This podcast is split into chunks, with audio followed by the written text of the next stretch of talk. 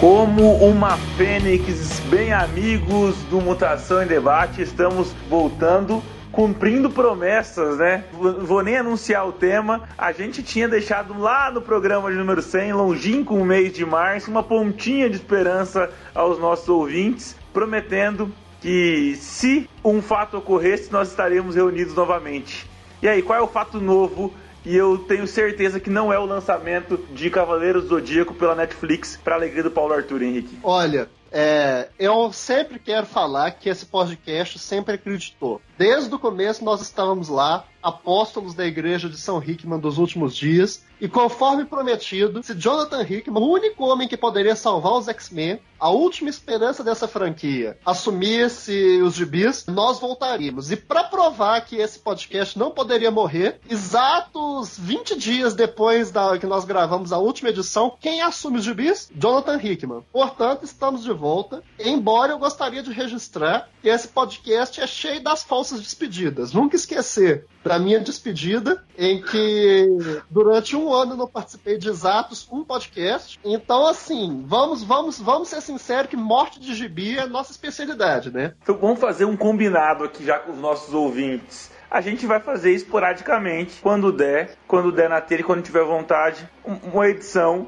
especial como esta aqui, nossa edição 100.1, bem inspirado aí nas Point One da, da Marvel por aí. Então a gente vai estar tá falando agora, vamos conversar sobre a fase pré-Hickman, vamos situar os ouvintes aqui agora, na semana de 17 de julho. A gente teve as últimas edições do pré-Hickman, tá de tudo limpo, tá, a franquia Mutante está toda, entre aspas, cancelada, e a gente já fala já, já no último bloco do programa, é, sobre, no terceiro e último bloco, sobre o pré-Hickman aí, o que, que a gente já tem anunciado gravando nós, gravando nós aqui nesse final de semana da San Diego Comic Con com muitas novidades para a franquia Mutante. E mais para frente, quando acabar é, House of X e, e, Powers of X, a gente grava de novo um podcast para comentar essas duas é, minisséries aí em seis edições e a gente discute o que vem por aí também é, com mais detalhes, algo que a gente vai pincelar no final deste programa. E aí, Paulo Arthur, me conta uma coisa. Eu assisti Cavaleiros Zodíaco já nesse final de semana aqui agora. Fizeram Guerra Galáctica, encurtaram para seis edições, tudo em computação gráfica, algumas mudanças, uma modernização né, no,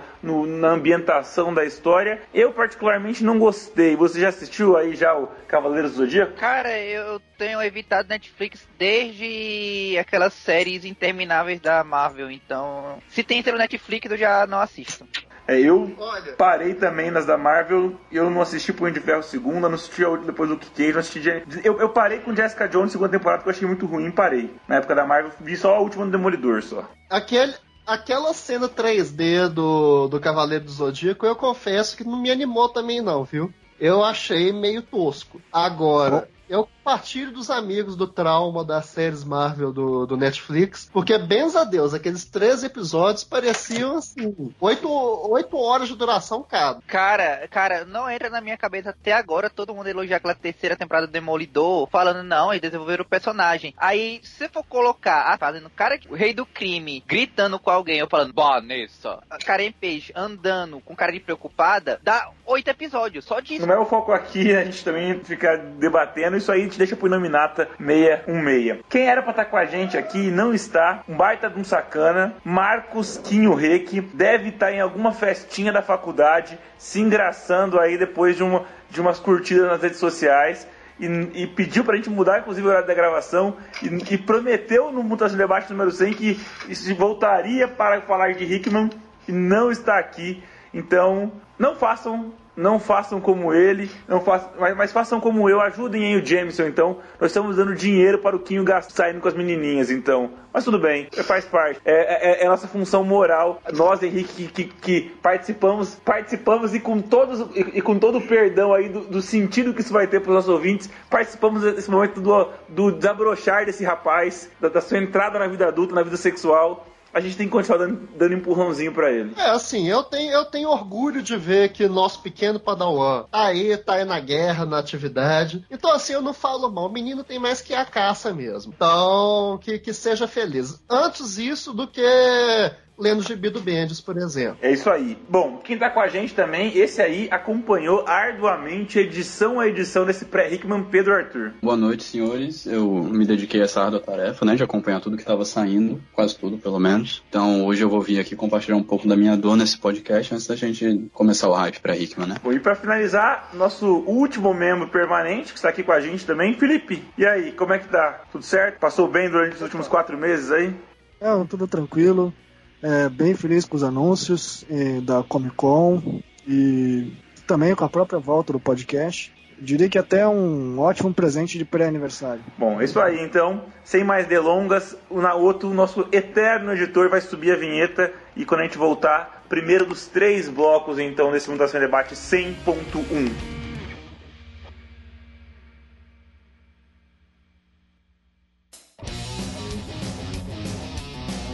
Bom, primeiro bloco a gente vai se dedicar a títulos mensais, minisséries e aparições especiais dos personagens mutantes nesse pré-Hickman. A gente vai pegar mais ou menos o ponto onde a gente parou lá na última edição que a gente tinha feito uma, uma cobertura ali do pós-extermination, tudo como é que as coisas estavam, é, até, pra gente chegar aqui até agora. Vamos começar então por Uncanny X-Men. A gente já tinha discutido já a o primeiro arco, né, das 10 primeiras edições, o Disassembled, é, a queda né, dos mutantes, dos X-Men, as 10 primeiras edições, mas a gente faz um sum up aí sem problema nenhum.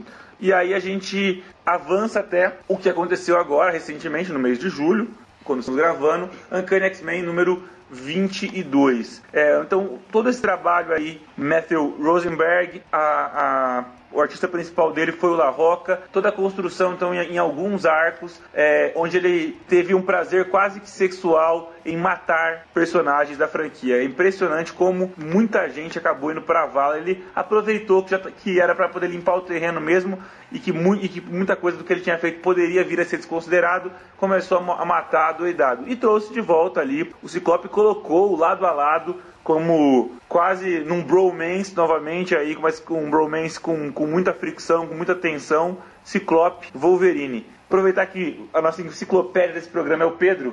Pedro, resumão aí das 22 edições é, de Uncanny X-Men do Rosenberg. Bom, vamos dizer assim, as 10 primeiras edições, que é aquele arco Disassemble, né, ou a queda, como preferir, foram divididos entre o Rosenberg, a Kelly Thompson e o Ed Brisson, né. Foi Basicamente, o X-Men ficou. O X-Men, Nate Gray, que nós sabemos que o maior fã vivo dele está aqui nesse podcast, o nosso amigo Paulo Arthur. Ele simplesmente decidiu que queria salvar o mundo porque estava morrendo e o Legião decidiu se opor a ele porque ele foi responsável pela criação do X-Men e achou que deveria pôr um fim ao plano dele. O resumo da ópera foi que os dois quase destruíram o mundo nesse conflito e o resultado final foi o Nate Grey levando os X-Men pro universo que ele criou, que é a chamada Era do X-Men. Da edição 11 até a 22 começa o Rosenberg sozinho. Ele é acompanhado na maior parte do tempo pelo La Roca como artista, né? Tem alguns outros que entram também, tipo o Carlos Gomes, que fez o anual de Uncanny, que tem a ressurreição do Ciclope.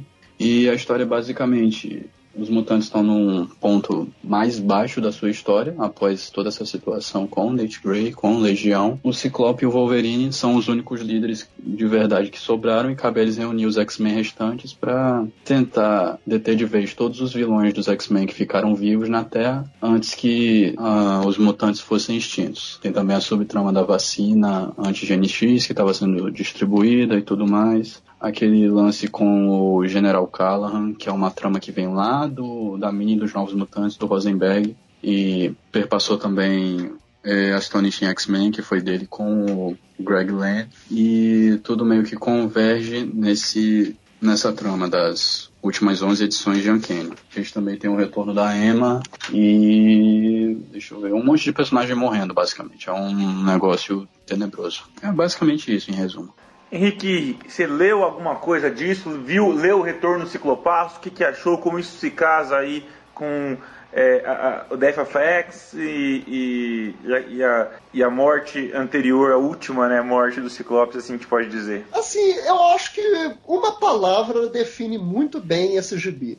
Esquisito. Esse, esse run do do Rosenberg em Uncanny X-Men é um dos gibis mais esquisitos que eu já vi. Porque as coisas que acontecem ali não tem muita lógica, não tem muito sentido, não tem nenhuma lógica dentro da história. Eu não sei muito bem o que, é que esse rapaz quis. Pelo que eu entendi, ele pegou os, os, os momentos favoritos dele da franquia, botou dentro de um, de um saco, sacudiu tudo, jogou pro alto os que caíram em cima da mesa. Ele fez um. Ele fez um, uma, uma atualização, um remake, seja lá o que for, de uma maneira bem tosca. E os que caíram no chão, ele ignorou. Porque é um gibi bem estranho. Falta um foco para isso daí. As coisas não amarram muito bem. E assim, o, o Rosenberg me parece, ou ele está escrevendo na má vontade, ou ele está sendo ghostwriter de editor, o que é a realidade da franquia desde que o Ben saiu, ou então ele ainda é um talento em formação, porque tem umas passagens de roteiro dele que são toscas, no sentido da palavra tosca. Por exemplo, eu não lembro se é na edição 12 ou 13 ou 14, não sei, porque esse gibi é estranho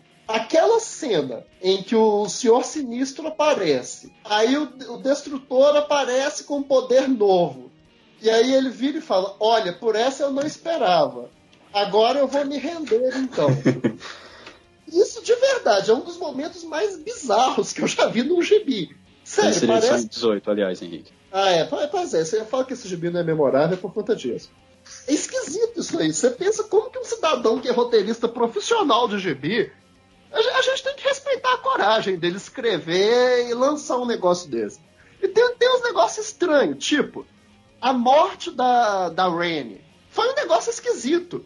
Porque ele quis colocar uma analogia lá com transfobia e tudo. Só que ficou um negócio estranho, porque os caras ficou assim uma mistura de, de da sutileza do Bendis para trabalhar é, a homossexualidade do Bob com com aqueles anúncios de, de interesse público. De... Porque, sério, ficou esquisito. É, são frases toscas e um negócio. E, e, essas mortes do. Você vê claramente que esse, né, que esse run é um, é um tapa-buraco. Porque basicamente já, o anúncio dos gibis do Hickman da franquia já mostram que todas as mortes dele vão ser revertidas. Basicamente.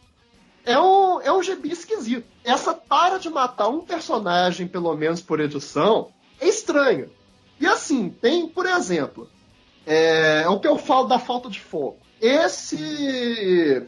Essa trama do General Callahan com a One e, e essa introdução da Emma foi estranho. É, o, o jeito que ele escreve a Emma é esquisito. Não é um jeito normal. Mas assim, essa fase teve uma coisa que eu achei interessante, que realmente essa essa reaproximação do Wolverine e do Ciclope. Foi, ele fez uma dinâmica interessante ali. É, não foi não foi de todo não foi de todo ruim. Embora eu tenha achado meio complicado que parece o, o Ciclope dos anos 90 re reencontrando o Wolverine dos anos 90, mas foi uma dinâmica interessante. A gente não pode negar isso. O que eu acho, na verdade, é que o. o e, a, e assim, a, a queda dos X-Men Disassemble, com sinceridade, essa história do pior momento da franquia mutante, eu acho que a gente é capaz de listar uns 20 momentos que os mutantes tiveram em situação mais complicada que aquilo ali.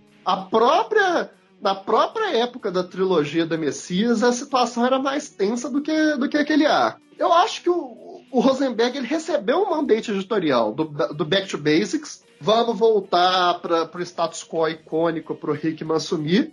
E ele fez isso na má vontade, porque, na verdade, o, os personagens, para mim, eles estão muito mais na encarnação dele dos anos 90, muito mais, assim, numa lógica pré-Morrison do que voltar para um, um, um status quo mais recente, mais, tra mais tradicional. Por exemplo, a própria questão do, do Ciclope, na verdade, mostra que, assim, tudo que rolou com o personagem desde a era Bendis foi bem supérfluo. Ele, ele abandona a história da, da Revolução Mutante numa frase simples.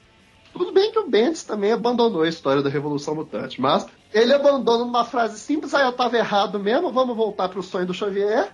Então, assim, eu acho que ficou meio forçado esse gibi. São muitas situações estranhas, um retorno ao básico, ao essencial, muito, muito, muito evidente. Só que ele, ele regressa para um status quo que já não faz muito sentido, porque o que era icônico dos anos 90 já não tem tanta força mais. Os personagens já tiveram momentos mais marcantes nos anos 2000 e 2010. E se era a intenção da Marvel voltar para uma, uma, uma caracterização mais icônica, poderia ter sido, sido feito para lá, não voltar tanto. Mas vamos ver o que, que dá. Bom, você comentou aí uma série de mortes, né? E mencionou, a gente singularizou a da Lupina. Felipe, você lembra mais ou menos, você não precisa lembrar todo mundo, mas quanta gente ele matou e, e, e quão banais foram essas mortes e, e que pretendia o, o, o, Rosenberg escrever esse tipo de coisa? É aquilo que o Bracarense falou. É, dá uma sensação de que o cara queria realmente representar os anos 90, onde cada edição do Fabuloso X-Men, que a gente acompanhou quando a gente era mais novo, a gente tinha alguma situação esdrúxula acontecendo, seja por conta da relação com o vírus legado ou com Matando Madrocas, a Revanche, a Fantasia, etc. O mesmo vale aqui para essa situação esquisita que o Rosenberg criou, né? Como por exemplo, a gente tem a morte do Guido por uma explosão, coisa que se a gente, qualquer pessoa que leu o X Factor lá atrás sabe que ele aguenta uma explosão. A Rainer através de um linchamento, o Beto por um sacrifício, é, o Fera Negro talvez seja uma das mais relevantes porque a Eliana mata ele por raiva, e essa raiva não deixa de ser uma certa raiva que nós leitores temos por demorar tanto tempo para esse personagem vazar pela terceira vez na franquia. a gente tem, sei lá, o Vandat sendo assassinado, o Shinobi se suicidando, os Carraspos sendo queimados, e os Nest Boys, inimigos do Sinistro, os aliados do Sinistro também.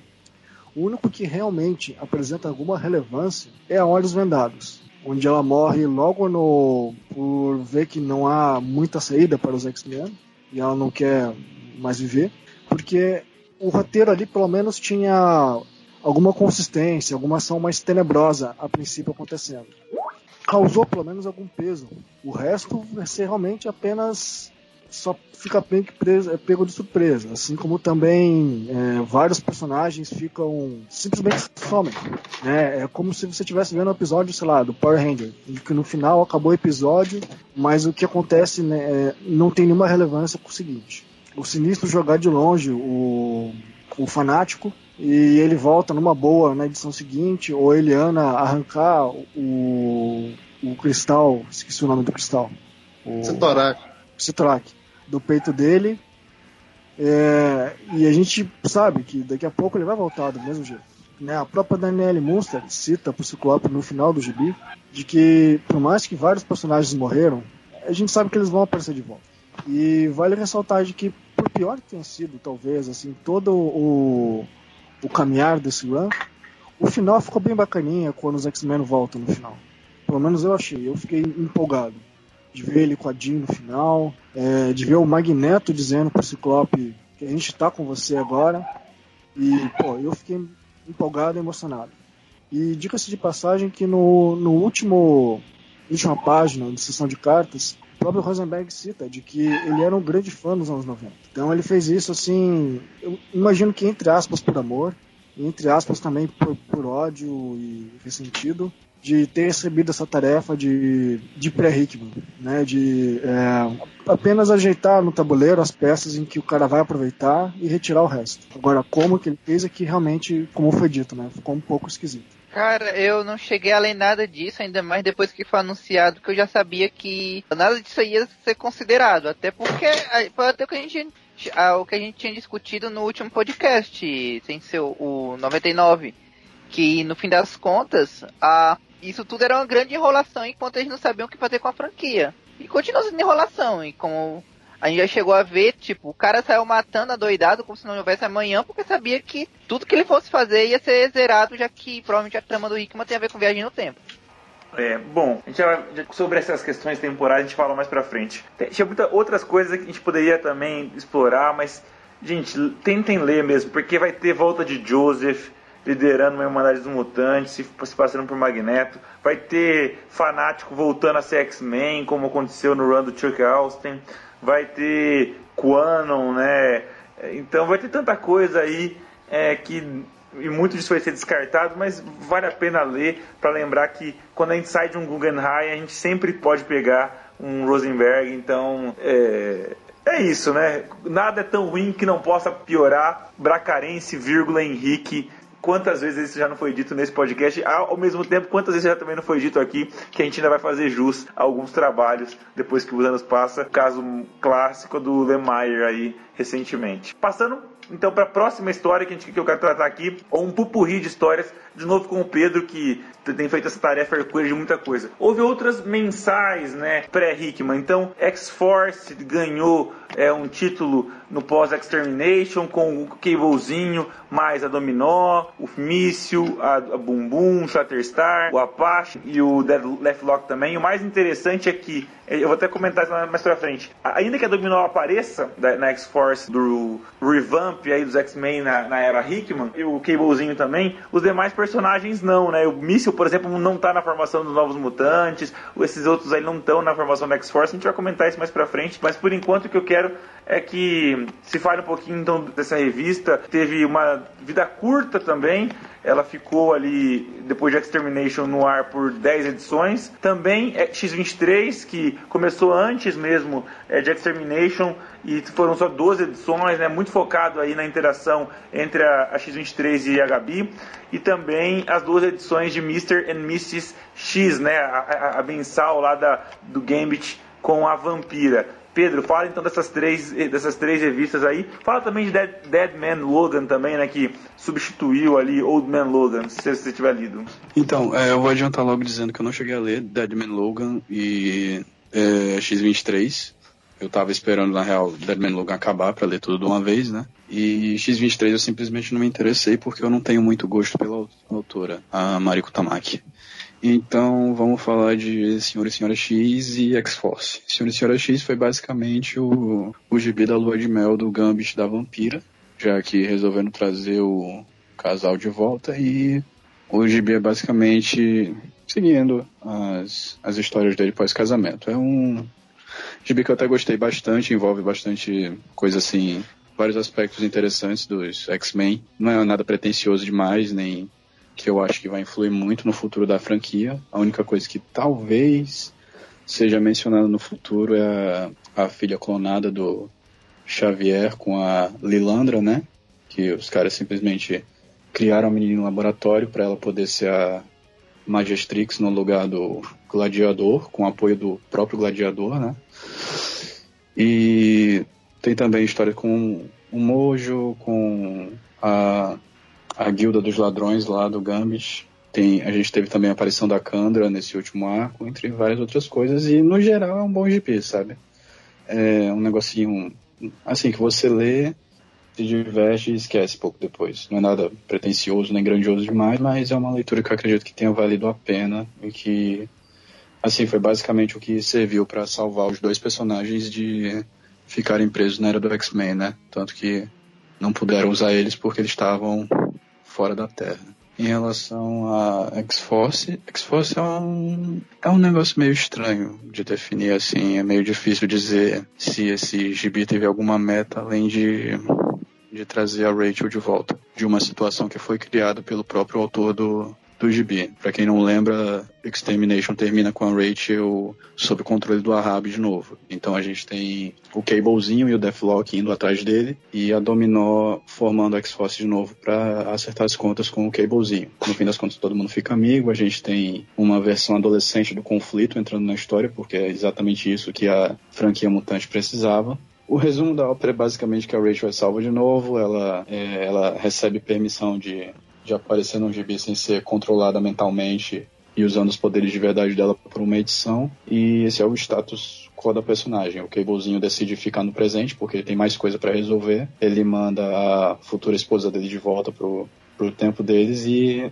fica na Terra meio um meia para supostamente consertar qualquer problema com a linha do tempo que exista. Mas fica parecendo que foi só porque o, o novo editor da franquia simplesmente criou algum carinho por essa variação mais jovem do personagem que segurar ele aqui, porque na prática tem pouquíssima motivação para o personagem continuar. Então, é, não é uma leitura que eu recomendaria, a não ser que você seja fã da Rachel e queira sentir em algum nível vingado pelo que rolou em Extermination. Fora isso, é um negocinho bem esquecível mesmo. Henrique, chegou a ler algum, algum desse material, algum desses materiais que eu mencionei? É, no, no, no 10 Melog eu passei o olho nas primeiras edições. É interessante, eu quero ler com calma algum dia, porque eu curto tanto o personagem do, do Old Man Logan quanto esse gênero de idoso batendo em pessoas. Então, eu devo ler com calma algum dia. Mas é, é um gibi interessante. Não é, não é um velho Logan do, do Miller ou do, do Lemire, até porque o Brisson não é, não é o Miller nem o Lemire, mas é, é legível. Senhoras e senhoras, vocês vão me desculpar, gente, mas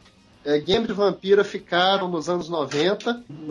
Lê isso em 2019, não tem como. Estou com você nesse, estou com você nesse comentário de Game de Vampira. E é impressionante como os, é, os saudosistas continuam. Porque só tem eles, né? Continuam, uhum. continuam pedindo. É impressionante. É que nem eu tava. Só um comentário muito off-topic aqui e que a passível de gozação. Fui ontem ao show de Sandy Júnior aqui em Brasília. Eu não vi nenhuma pessoa com menos de 20 anos. É, no, no, e a hora que eu vi umas, umas 10 mil pessoas é, no, perto de mim. Ele não tinha ninguém com menos de 20 anos. Isso é igual leitor de X-Men. Não tem leitor de X-Men com menos de, de, de, 20 anos. E a, gente ainda, e a galera ainda continua pedindo game e vampiro ainda. Sim, é. O tempo, o tempo não passa. É impressionante. Isso aí sempre volta naquilo que eu falava na, nos fóruns de gibi. Que muitas vezes as pessoas não querem. Não é voltar às versões icônicas que elas tiveram contato. É voltar à infância. As pessoas querem ser quem elas eram quando liam Game de Vampira. Não é, não é o Game de Vampira junto. Não tem condição isso. Mas X-Force. Eu acho que, na verdade, a Marvel não sabe muito bem o que fazer com X-Force desde a versão Black Ops do casal KY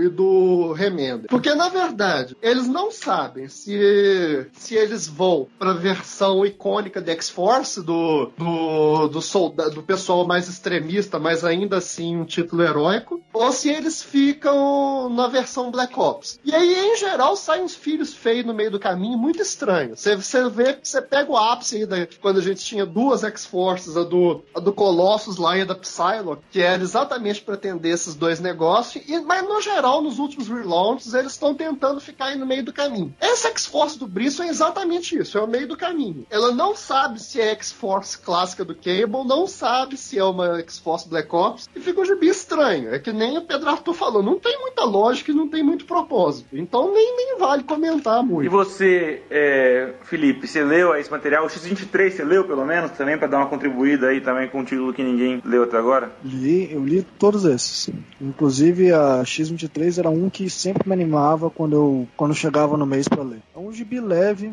bem divertido, que realmente, como você citou, é, foca no relacionamento entre a Gabi e a Laura. Cada arco foca em uma certa dificuldade em que a Gabi acaba tendo em, conviver dentro da mansão são coisas que assim a gente considera ridículo, né? Mas eh, a Gabi é uma criança, então ela se importa em quando que ela faz aniversário, ela se importa se ela tem mais irmãs clonadas além da Laura. São coisas a princípio bobas, mas assim, digamos que foram ficaram bem construídas. Inclusive as edições que dão a impressão que são puramente é, entre arcos, né, aqueles tapa-buracos, são bons no sentido que assim são divertidos, leves, são missões básicas e, e é divertido de ler. Não é uma coisa assim tão descartável, não é claro nada nenhum supra-sumo, mas é bom no, de acordo com a quantidade de títulos que a gente tem é, dentro da franquia, dentro desse período,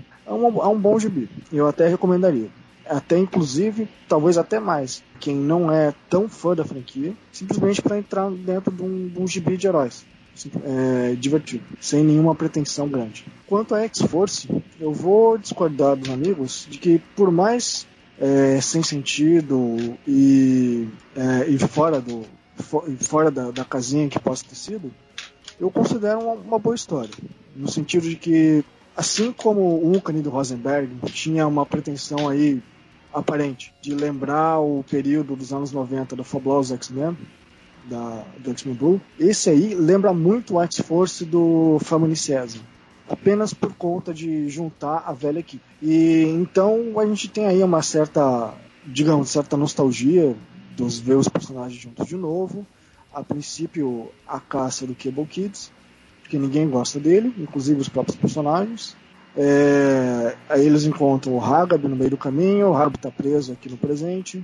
E aí nós temos aí a, a, volta do conflito, mais assim, mais uma vez, a volta da X-Force do, dos anos 90. É, e tem aí uma junção com a história do Cable, no sentido de que a gente tem aí é, mais ou menos o que acontece com, com os Ascani no futuro do, do Apocalipse. Então é, é um gibi que para cumprir tabela. Né? Ele fecha os pontos que ele abriu em X-Force, em, em Cable, ele fecha os pontos que ele abriu no Extermination, ele traz a Rachel de volta aí, pelo menos usando, nem que seja por, um, por uma edição, os poderes da Fênix, é, talvez até tenham sido emprestadas pela Madre Ascani, não se tem certeza. E você restabelece um pouco uma coisa que sempre foi esquecida na franquia, que é a relação do Cable com, com a futura esposa dele, a Lana. Né? Não foi uma coisa, nem sequer diria, talvez apresentada pra gente durante todo esse tempo da franquia.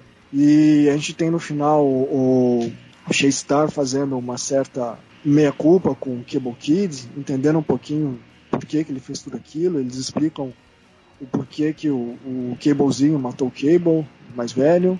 E junto a gente tem assim essa explicação em relação por que, que o míssil não, não aparece nos Novos Mutantes, porque ele está preocupado com a família dele que está no Império Shi'ar, né, a esposa e, fi e a filha. É, então assim não é um gibi assim que realmente não é tão memorável, mas pelo menos a gente vê os personagens bem trabalhados, nem que seja com poucas falas. A única fala que me sei lá, eu achei ruim ou tosca, seja do Shadestar reclamando, é, sempre preocupado com a Rachel, coisa que não, não faz muito sentido. Onde eu sei, os dois não têm nenhuma, nenhuma conversa durante a franquia inteira. Fora esse título, a Vampiro Gambit é um gibi, como foi dito pro, é, é um gibi bacana, divertido, claramente é um gibi nostálgico, como vocês bem mencionaram. Só que eu vejo que assim, ele é um gibi que ajuda a trazer uma certa parte do público em que não lê gibi há muito tempo também. Eu vejo pelo menos duas amigas minhas, talvez três, que não lêem gibi, sei lá, quase 30 anos e voltaram a ler esse gibi. Beleza, pode ser um gibi que traz a infância e tudo mais, mas pelo menos traz um pouco de gente diferente de volta né, no, nos X-Men. Fora isso, a Dominó eu achei um título bacana também, que a Gabe Simone escreveu. O Old Man Logan começa bem, mas depois ele eu diria que é meio uma ladeira abaixo, assim. Dominó também é um gibi que a princípio não também não daria nada para ele, mas também é um gibi que é divertido de acompanhar, pelo menos foi. É, tanto com lendo várias várias histórias seguidas como uma, um por semana.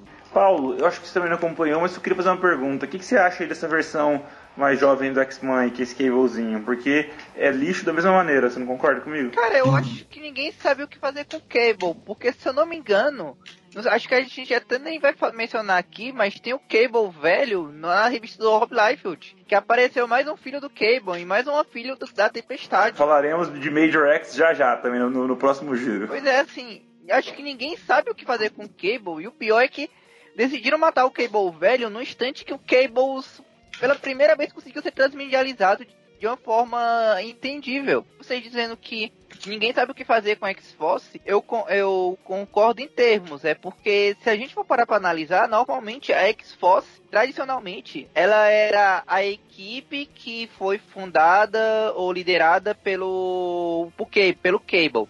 Ela seria mais ou menos é, seja extrema, seja Black Ops ou coisa assim, normalmente ela, é, ela estaria pro Cable como os X-Men tendem a estar pro Professor Xavier. Pode ter aqueles momentos assim de afastamento, mas normalmente tem essa relação. Foi o com o casal KY que isso mudou radicalmente, foi transformado em uma equipe Black Ops para valer. E o Remender meio que trabalhou e expandiu isso. Mas quando a gente for lembrar, depois da saga do depois que o Remender saiu, eu naquela saga do apocalipse dele, o voltou o Cable nas revistas lá, com acho que foi depois de Vingador vs X-Men. Então, normalmente acaba que em franquia sempre acaba sendo a equipe do Cable. Se o Cable vai formar, formar uma equipe com outros mutantes, acaba se chamando X-Force de qualquer maneira. E, no fim das contas, até por ter sido citada no cinema, acabou que ela não pode ser ignorada, como por exemplo X Factor ultimamente está sendo, depois que ela é anime de equipe mutante escrita pelo Peter David. Eu ainda guardo ainda a esperança de que na segunda rodada de títulos tem X Factor aí da, na,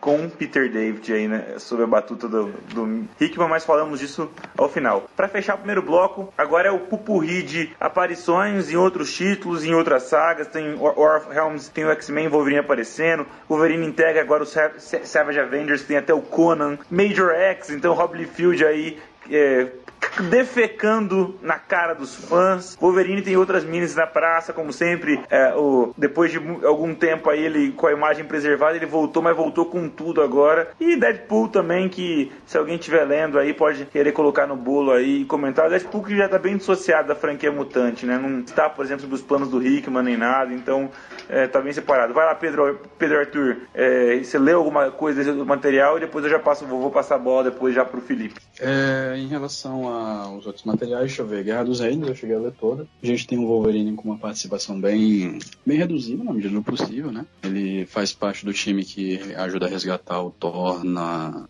na Terra dos Gigantes e depois ele, ele retorna em vários pequenos momentos na batalha principal. É, a gente teve também foi o Amine, né, de Uncanny X-Men, era o que o aparentemente era o que o Rosenberg queria usar para explicar por que que a que a Lupina estava tão tão desmotivada para lutar e de certa forma resultou na morte dela, que teve aquela todo aquele lance de aquele marido lobo dela voltar junto com o filho deles e eles tinham que se abster da luta para poderem ficar juntos. Ela resolve enfrentar o Dente de Sabre e isso resulta neles voltando lá pro, pro inferno da mitologia nórdica, né? E a gente também tem a morte do Mancha Solar, que é um dos top 10 momentos mais patéticos que o Rosenberg escreveu nos X-Men. O que realmente é uma pena, porque a primeira edição dessa mini era provavelmente a melhor coisa que ele tinha escrito, depois que, ele, que deixaram ele sozinho, as interações do personagem estavam boas, o ritmo da trama estava legal, mas acabou estragando tudo, de certa forma. Teve Deadpool também, é para falar de Deadpool então? Porque assim, é, depois que eu vi aquele final do Dugan, eu realmente fiquei desmotivado para ler Deadpool e não toquei nada do personagem, infelizmente. É, Vingadores Selvagens foi o livro que, de certa, o de certa forma, que surgiu como consequência do, do evento semanal que teve dos Vingadores, que é Sem Caminho para Casa, a tradução mais simples assim. Foi o que resultou no Conan depois da luta contra Deus Anix ser trazido para a Terra. Basicamente seria, como é que eu vou explicar? É, de certa forma foi é tipo aquele Thunderbolts do do Daniel Way, que depois passou para a mão do Charles Soule lá na época de 2012, 2013, que era liderado pelo Hulk Vermelho. Pronto, é bem parecido. O, a sensação é bem parecida. Então você julga por aí. Então a gente tem o Wolverine, o Justiceiro, o Conan, a Electra, o Dr. Voodoo, o Venom e eu tenho quase certeza que eu tô esquecendo alguém. Não, acho que não. Mas, enfim, é Jerry Dugan e o Deodato. Deodato não, a gente já sabe que faz um tempo que a arte dele anda bem. É, tem uma certa regularidade, né? É regularmente terrível em tudo que ele tem trabalhado nos últimos anos. Então, assim, é um gibi meio complicado de ler. Uh, não dá para sentir realmente nenhum nada muito interessante ali na história, um negócio que tá meio aquém do que o Dugan costuma escrever. Fica mais a sensação, na verdade, de que foi só um gibi solicitado pelo editorial para introduziu com o Universo 616 e é exatamente a leitura que eu recomendaria. E é, acho que é basicamente isso. Falta alguma coisa, Léo? Major X, se você quiser mencionar, Pedro, que eu não quiser falar mais das polêmicas aí envolvendo o novo filho da Tempestade, já que ela tem um filho em cada realidade agora. não, Major X eu infelizmente preferi passar longe. Talvez o Felipe esteja mais qualificado que eu para falar. É, então, a gente tem aí, fora esses títulos mencionados, o A Volta do X-Tactics, é, por uma edição anual é, do, com o mesmo time criativo, né, o Michael Red e o escritor que me fugiu o nome. É, é isso. É Milligan. bem bacaninha. Pete Milligan. Milligan. É bem bacaninha. É, mas ele assim, ele não reaproveita totalmente os, os, personagens antigos. Ele leva em conta o envelhecimento. Então a gente tem ali só o Senhor Sensível, é, recrutando os filhos, os primos, netos, os agregados do time antigo dele. E mais a filha da Vanessa, né, que foi apresentada no, na série na série regular. E é, ele serve basicamente para isso, para representar o, um possível novo time do X-Tactics. E a volta os Guys também. Mas tá, tá lá só para ser o vilão da vez. E então, só, só completando, é, eles já anunciaram que ano que vem essa, esse gibi foi meio um piloto para o retorno do X-Tactics ano que vem.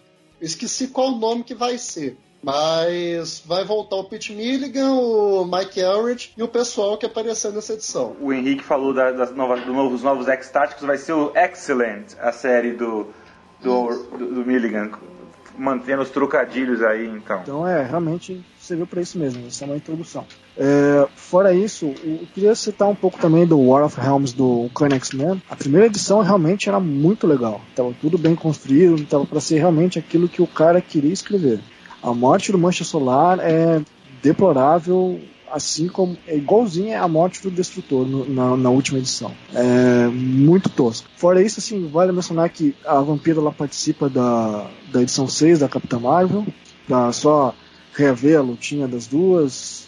É meio bobinho, mas assim, pelo menos leva em conta, até mesmo dentro da gibi da Vampira, de que agora elas não brigam mais. Elas, é, fora o, o gibi lá do Logan versus Conan, aquele Salvage Avengers, Cara, eu só li a primeira edição, achei sem história. É, tá lá só para o Deodato desenhar mesmo, porque era a última coisa que o Deodato ia fazer para Marvel.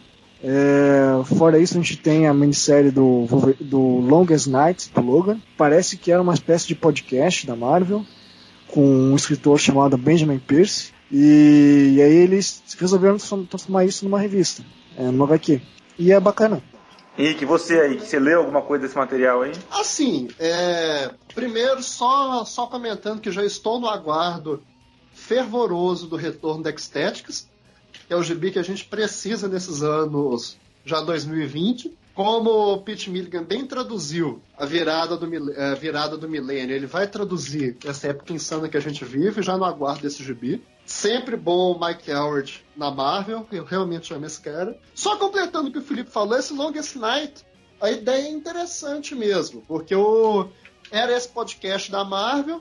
Esse Benjamin Percy, ele é um cara da mesma cepa do Greg Ruinvites, do, do Anis Turquezinho, que ele é um, um romancista de, thrillers, desses negocinhos meio, meio vagabunda, meio pretensa, meio best-seller, que aí arruma um bico de gibi ele virou meio na. Depois que da primeira saída do, do Lemire da DC, ele virou meio Lemire wannabe. Aí escreveu lá Arqueiro Verde e tudo, e agora que acabaram, que ele brigou na DC, na verdade, por esse eterno rolo do gibi do Asa Noturna do DC, que o Didi esse ódio dele do Asa Noturna. Aí o cara acabaram os bicos na DC e vai fazer bico na Marvel com a X-Force. O... Vale mencionar que a arte é bacana do Márcio Takara. É, assim, ele é um cara legal. Ele é um cara. É, ele é um cara interessante. Essas participações do Wolverine. Até hoje eu acho esse retorno do Wolverine esquisito. Um dia, quando eu tiver tempo, eu vou escrever um artigo sobre esse final da era Alonso e começo da era Cebola. Porque é uma época esquisita dos gibis. As coisas são meio estranhas. É basicamente na, naquela época do final da presidência do Bill Gemas, que saíram os gibis estranhos, saíram os gibis esquisitos nessa, nessa, nessa temporada também. O retorno do Long é meio estranho também. É, essas participações esquisitas, sem muito sentido. Eu ainda não li o. Eu ainda não li os Vingadores Selvagens, mas eu teria maior prazer em ler, porque eu sempre curto. Eu sempre curto Dunga escrevendo gibis imbecis. E aí, esse com certeza é um gibi extremamente imbecil. E era óbvio que assim que a Marvel recuperasse os direitos do, do Conan, ela ia dar um jeito de tacá-lo no universo Marvel. E é bizarro, pelo que eu vi da arte, é bizarro como que esse gibi é perfeito pro Deodato, que são bombados, é, esquisitos, que caem muito bem com essa arte plastificada, estranha, ruim dele atual. Ainda não li nada de War of the Realms, porque minha vida agora é miserável e, e só é estudar. Não li nem a minissérie principal, mas teria o maior prazer em não ler o Tain também de Uncanny X-Men. Deadpool é uma decepção. Eu tinha, eu tinha grandes expectativas pro, pro Scott Young esse gibi horrível. Tanto que vai, vai rodar por agora. Vão trocar o Scott Young. Deixa eu ver quem mais. Major X. Major X é, é, é um gibi engraçado. Porque é, a Marvel tentou capitalizar em cima de uma nostalgia sobre o Liefeld. Só que eu não tô muito certo de que existe uma nostalgia sobre o, o, o. Então é um gibi meio sem propósito. Provavelmente vai dar origem isso aí, é um life adverso. Que ele, só ele vai iniciar isso aí. Porque eu duvido sinceramente que alguém volte a tocar num novo filho do da Tempestade, no, no filho dela com o Cable. Isso aí provavelmente ele vai ter alguma minissérie continuação que só ele vai referenciar. E é fascinante ver como que o, a arte dele é igualzinha à arte dele de 30 anos atrás, que ele realmente não, não aprendeu aprendeu a desenhar um traço sequer. Mas assim, tirando isso, é um gibi que parece uma continuação direta do final de Novos Mutantes, começo da X-Force dele. Porque, inclusive, é interessante ver como as mesmas soluções de roteiro que ele usava lá, ele usa aqui. É, é, é uma leitura interessante. Você sente que você, sente que você voltou lá para 1989, em cada página do gibi. É, deixa eu ver que mais. Sobrou alguma coisa? Sobrou, mas assim, você quase falou até que é o Infinite Watch com o Logan, que é basicamente aquilo que você citou é sobre o, o a volta do Logan nos quadrinhos. Nada desse retorno dele faz muito sentido. Exatamente. Quando você vai ler a minissérie de, da volta dele do Soul, que foi uma grande decepção, que eu, como, eu sou um dos poucos defensores da morte do Wolverine. Só que a minissérie do retorno dele não faz sentido nenhum. E você vê que claramente tinha dois planos diferentes pro Wolverine. Tinha o plano do Jason Aaron, que foi o plano que vingou, mas o Soul tinha um plano do retorno do Wolverine que não casa com o que o Jason Aaron fez, só que ele tacou mesmo assim na minissérie. Não é um negócio que amarra direito. É a propósito, é Bracarense, como foi que ele voltou mesmo para quem evita, quis evitar essa fadiga? Ah, isso aí é... A gente descobre que na verdade, entendi muito bem o final do da minissérie do Wolverine, para ser sincero. Pelo que eu entendi, o, o Wolverine de fato sai do casulo e o, o Wolverine que estava circulando por aí e que apareceu e que apareceu lá no Marvel Legacy do Jason Aaron não era bem o Wolverine. Só que é, na verdade, ninguém levou isso muito a sério. Porque continua sendo o Wolverine do Jason Aaron a circular por aí. Então, assim, não é um retorno que faz muito, muito sentido. É, eles colocam que esse Wolverine é o Wolverine velho do, do, do futuro do Thor velho também. Isso, só que tem aquele negócio do Wolverine velho, o Avatar da Fênix, que aparece lá em Vingadores do, do Jason Aaron.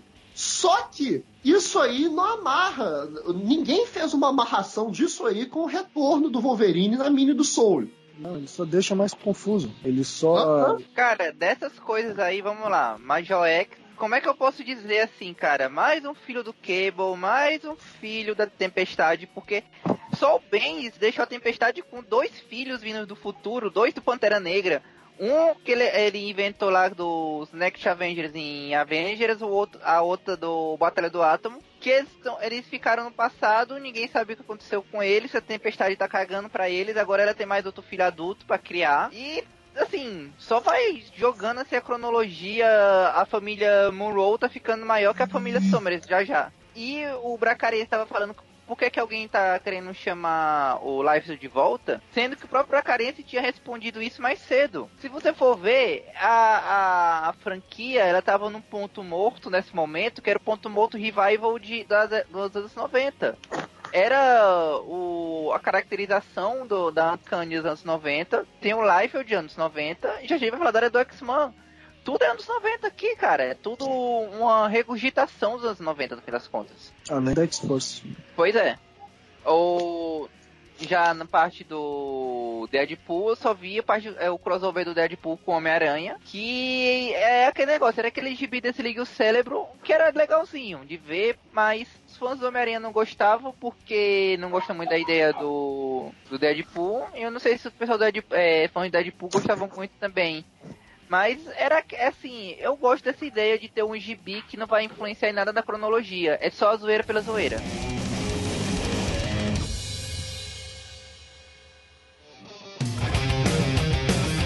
primeiro bloco com um blocão gigantesco, mas tá bom, a gente tem situado tudo, mas eu deixei em particular porque é o momento Paulo Arthur do podcast. Paulo Arthur, Age of X-Men, uma edição alfa com uma Apocalipse, também era Apocalipse nós tivemos, uma edição ômega, no meio aí nós tivemos seis minis de cinco edições, o Apocalipse e os extratos, Next Gen, né, a nova geração, Prisoner X, The Amazing Nightcrawler, The Marvelous X-Men e The Extremist. O que, que você acha? Me explica aí qual é o contexto, a gente já fez a já criou um pouco a ponte com o final de Disassemble, mas o que, acontece então, em qual é o plot, que, qual é, é a linha condutora de Age of X-Men, o que, acontece de principal também nessas histórias acessórias que vão desembocar na versão Ômega.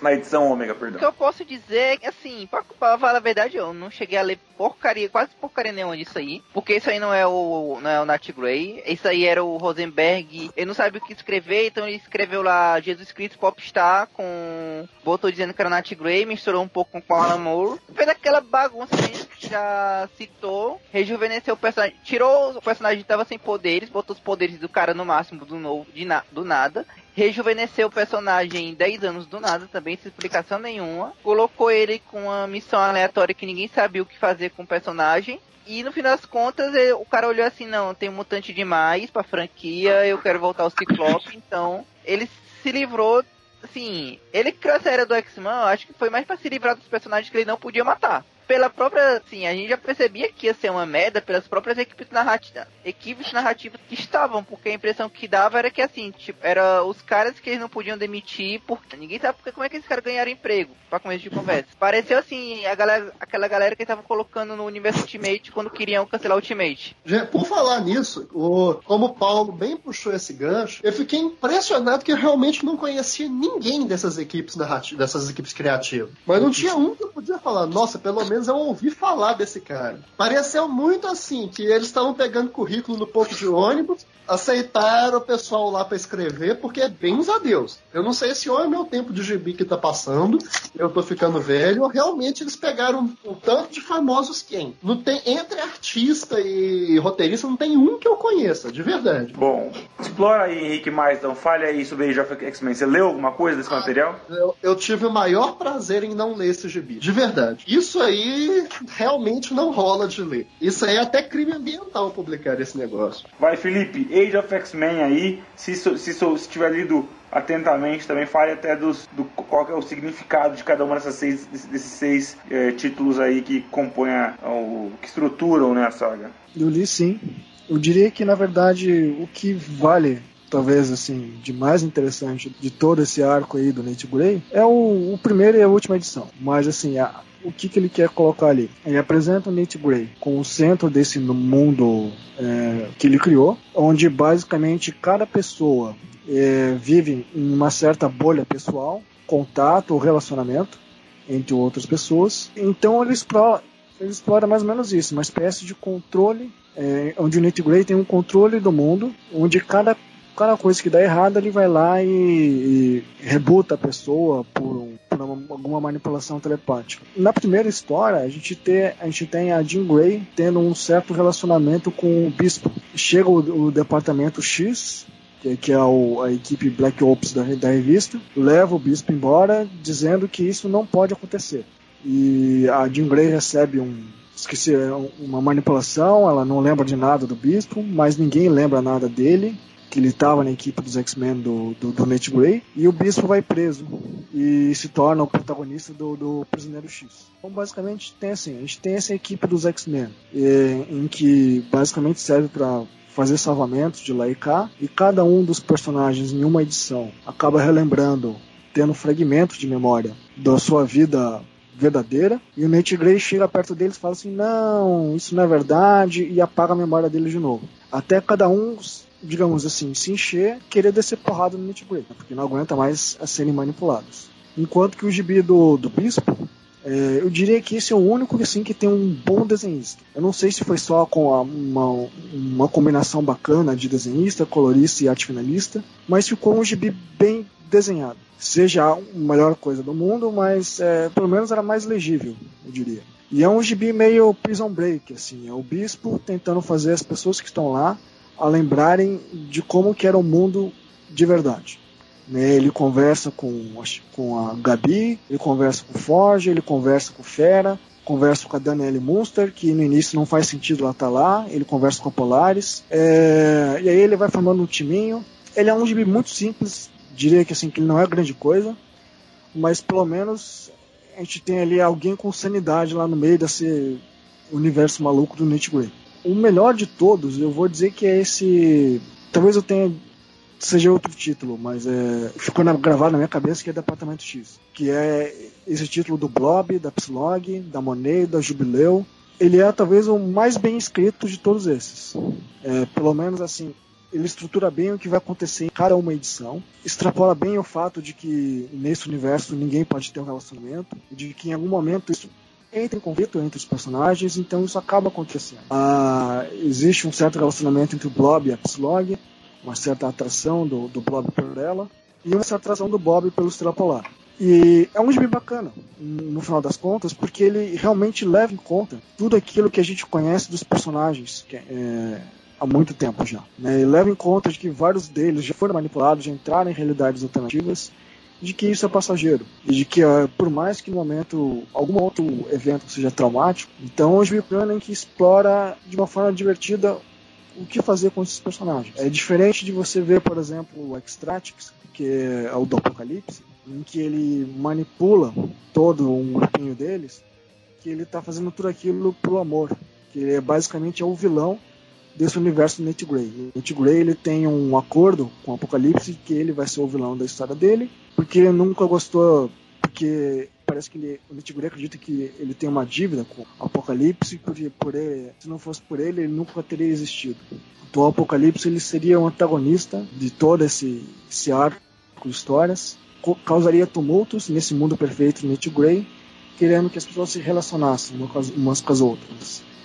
E no final das contas, o Apocalipse usa isso, tentar atrair a atenção do público, para tentar acho que, criar essa, uma nova seita de adoração dele, dele como Apocalipse mesmo. Aí a gente ter, sei lá, a Kit e a Cristal se tocando, né, de que, pô, não faz sentido estar tá do lado desse cara. Mas é um gibi, eu diria, até um pouco esquecível. Eu tava gostando no início, mas depois eu vi que era meio ladeira abaixo. Já a geração nova, né, o, o gibi dos, dos alunos da escola, ele é um gibi, é o único que realmente, assim, acho que recebeu um memorando da Marvel, dizendo que assim, ó, é isso que deve acontecer nesse gibi, em cada edição, cada mês, né? Então ali a gente tem, tem mais ou menos uma noção do que, que era a ideia geral, né? De que existe um mundo perfeito, é, as coisas vão dar errado, vai existir personagens que vão é, querer alguma mudança, vão querer voltar ao, ao, que vão relembrar do mundo, vão querer o que, o que era antes, e vão ter outros em que vão querer, em que vão aceitar esse mundo perfeito, vão tentar manter fantasioso. E, mas é um gibi de que pelo menos é, eu diria que explora o fato de que existe uma escola é, dentro de, de, mutantes nesse universo, de verdade. É, tudo é bem redondinho, você tem alunos fazer, estudando agricultura, estudando história, estudando arte marcial. É, então, pelo menos a gente vê uma estrutura escolar bem desenvolvida ali com os personagens que estão disponíveis ali. Fora isso, tem o Gibi do Noturno, em que eu ouvi citar de que tem gente que gostou bastante desse título. Eu sou um grande fã do Noturno, eu tava esperando uma certa revival do personagem aí, mas é um gibi também meio esquecível, assim. Ele pelo menos utiliza o fato do Noturno ser uma pessoa, não digo assim amorosa, mas é uma pessoa que ele sempre foi, da fase do Claremont, um grande mulherengo, pode-se dizer assim, né? É, mas assim, mas ele também era um grande personagem que demonstrava uma certa cavalaria, cavalheirismo. Então a gente vê esse personagem com, por mais que ele goste de receber uma certa luz, assim, por, por ser um, ele não gosta do fato de se sentir tão isolado. Ele quer se relacionar, por exemplo, com a Megan, que é a paixão dele nessa história. Ele tem uma filha, a gente de vez em quando lembra, de vez em quando ele esquece, porque as cucos manipulam a mente dele também mas eu achei o final muito ruim, o fato dele aceitar se sacrificar, é, a sua essas, a própria lembrança dele ter um relacionamento com a Megan e de ele ter uma filha. Tudo bem, é algo esquecível? É. Mas eu achei isso meio fora de tom com o personagem. Pedro, você tem algo. Leu também? O que leu, o que não leu? Quer dizer, leu o que eu vi que você estava fazendo os resuminhos. Tem aí a, a complementar o Felipe? Ah, eu acho que o Felipe pegou bem a parte da história de cada um dos títulos, né? É, a gente até, vocês até mencionaram anteriormente, né, que não pegaram basicamente nenhum escritor conhecido. Acho que o mais conhecido que estava trabalhando nesse negócio todo era o Ed Brisson, que já vinha trabalhando na Marvel faz um tempo, que ele foi o que escreveu Next Gen. É, no geral, acho que foi realmente uma perda de tempo todos esses títulos. Eu acho que. Eu até mencionei no grupo, mas. O único que eu realmente acho que pegou a essência do que deveria ser esse evento todo foi o Gibi Noturno, que eu acho que foi um bom trabalho de caracterização, foi um bom trabalho estabelecendo como o Kurt funciona nesse cenário alternativo. Então eu acho que se saiu bem melhor do que os outros títulos. O resto, eu acho que aquele dos extremistas, que o Felipe também mencionou, que era da Leah Williams com o Departamento X, eu acho que foi uma. Foi bem feito, acho que foi bem construído. Prisioneiro X foi legal em algumas partes, chato no resto. No geral, eu acho que foi realmente um negócio bem fraco. A gente sabe que alguns dos escritores envolvidos ainda vão voltar, tipo a própria Leon Williams e Vitayala tem trabalhos futuros na franquia, mas isso é só para anunciarem a próxima onda de gibis. No todo, esse negócio todo de área do X-Men foi realmente um, um desperdício de seis meses do tempo dos leitores. Uma tentativa de era do apocalipse. Pois é. Cara, o pior é que a, a regurgitação pela terceira ou quarta vez, porque já tentaram isso com a aquela era do X, que fazia menos sentido ainda.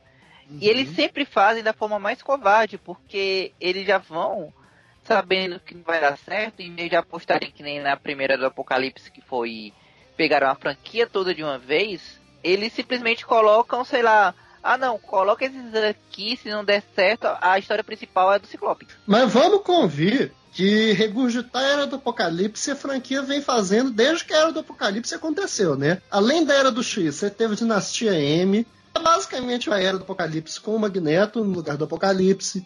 Você teve Secret Wars teve uma minissérie. Você teve até o próprio final do do arco do até o Here Comes Tomorrow do Morrison é uma era do apocalipse com bactérias então, assim, a franquia vem regurgitando a Era do Apocalipse desde que a Era do Apocalipse aconteceu. A gente provavelmente vai ter mais Eras do Apocalipse no futuro. Então, assim, é uma coisa a esperar da franquia mutante. Por mais que a gente elogie a qualidade da saga do Anjo Negro, Next Force, do Remender, ela é uma mega regurgitação da Era do Apocalipse, que eles voltaram para a Era do Apocalipse só para matar todo mundo, para voltar com uma saga que, no fim das contas, é, levou à destruição daquele universo só para que o universo voltando às guerras secretas foi uma maior zoeira, no fim das contas.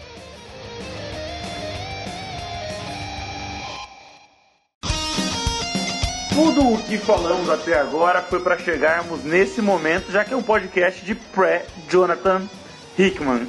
Então esse é o nosso bloco, o terceiro e último bloco, vai ser para apontar o que a gente já sabe e o que a gente está esperando, então, é, num trabalho que o próprio Hickman já anunciou, vai levar algum tempo, né? Ele tem planos de, de médio prazo, ao menos, na franquia, então fica, deve ficar um, um tempinho. O Hickman já, já falou que faz um ano e meio que ele está envolvido nesse projeto, então eu entendo que ele deve ter pelo menos aí um ano e meio de frente também, já pensando no que virá é, por aí. É, e a gente pode tentar fazer algum paralelo com que o, o, trabalho que ele, que ele fez de alguns anos em Vingadores, que recolocou os Vingadores ou colocou os Vingadores finalmente no centro da editora, né, como a equipe principal, né, um, um posto que foi ocupado já por Quarteto Fantástico, por muito tempo pelos X-Men, e agora com os X-Men de volta, os direitos cinematográficos na Marvel, já sendo anunciado pelo Kevin Feige que já estão pensando no que, como, como inserir os mutantes no MCU,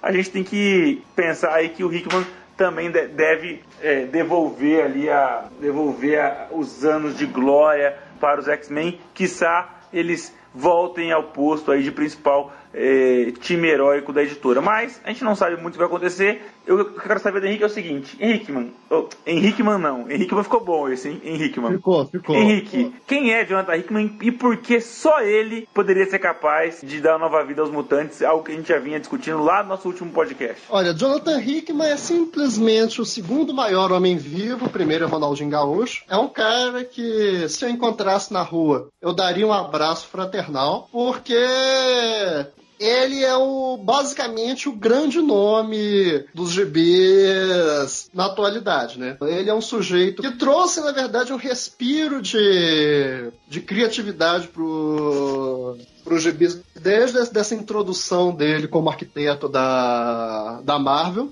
Ele é um sujeito que tem uma, uma capacidade de planejamento a longo prazo impressionante. Nunca esquecer do, do infográfico de 60 edições dele para Secret Warriors, pena que a gente só teve 30. Mas naquela época ele não era um nome tão forte como ele é agora. E a gente tem que lembrar que ele, ele, ele articula muito bem uh, os plots dele com a necessidade editorial. Ele, ele casou isso bem em Quarteto Fantástico, ele conseguiu vincular com Dark Reign, com o, os reloads da época. É, em Vingadores, apesar dele ter tido uma autonomia já muito maior, já que era ele que estava planejando os rumos da Marvel até ali, ele também casou bem com as necessidades editoriais. E agora em X-Men, é, parece que ele vai ter carta branca total, porque finalmente eu acho que ajudou muito o fato de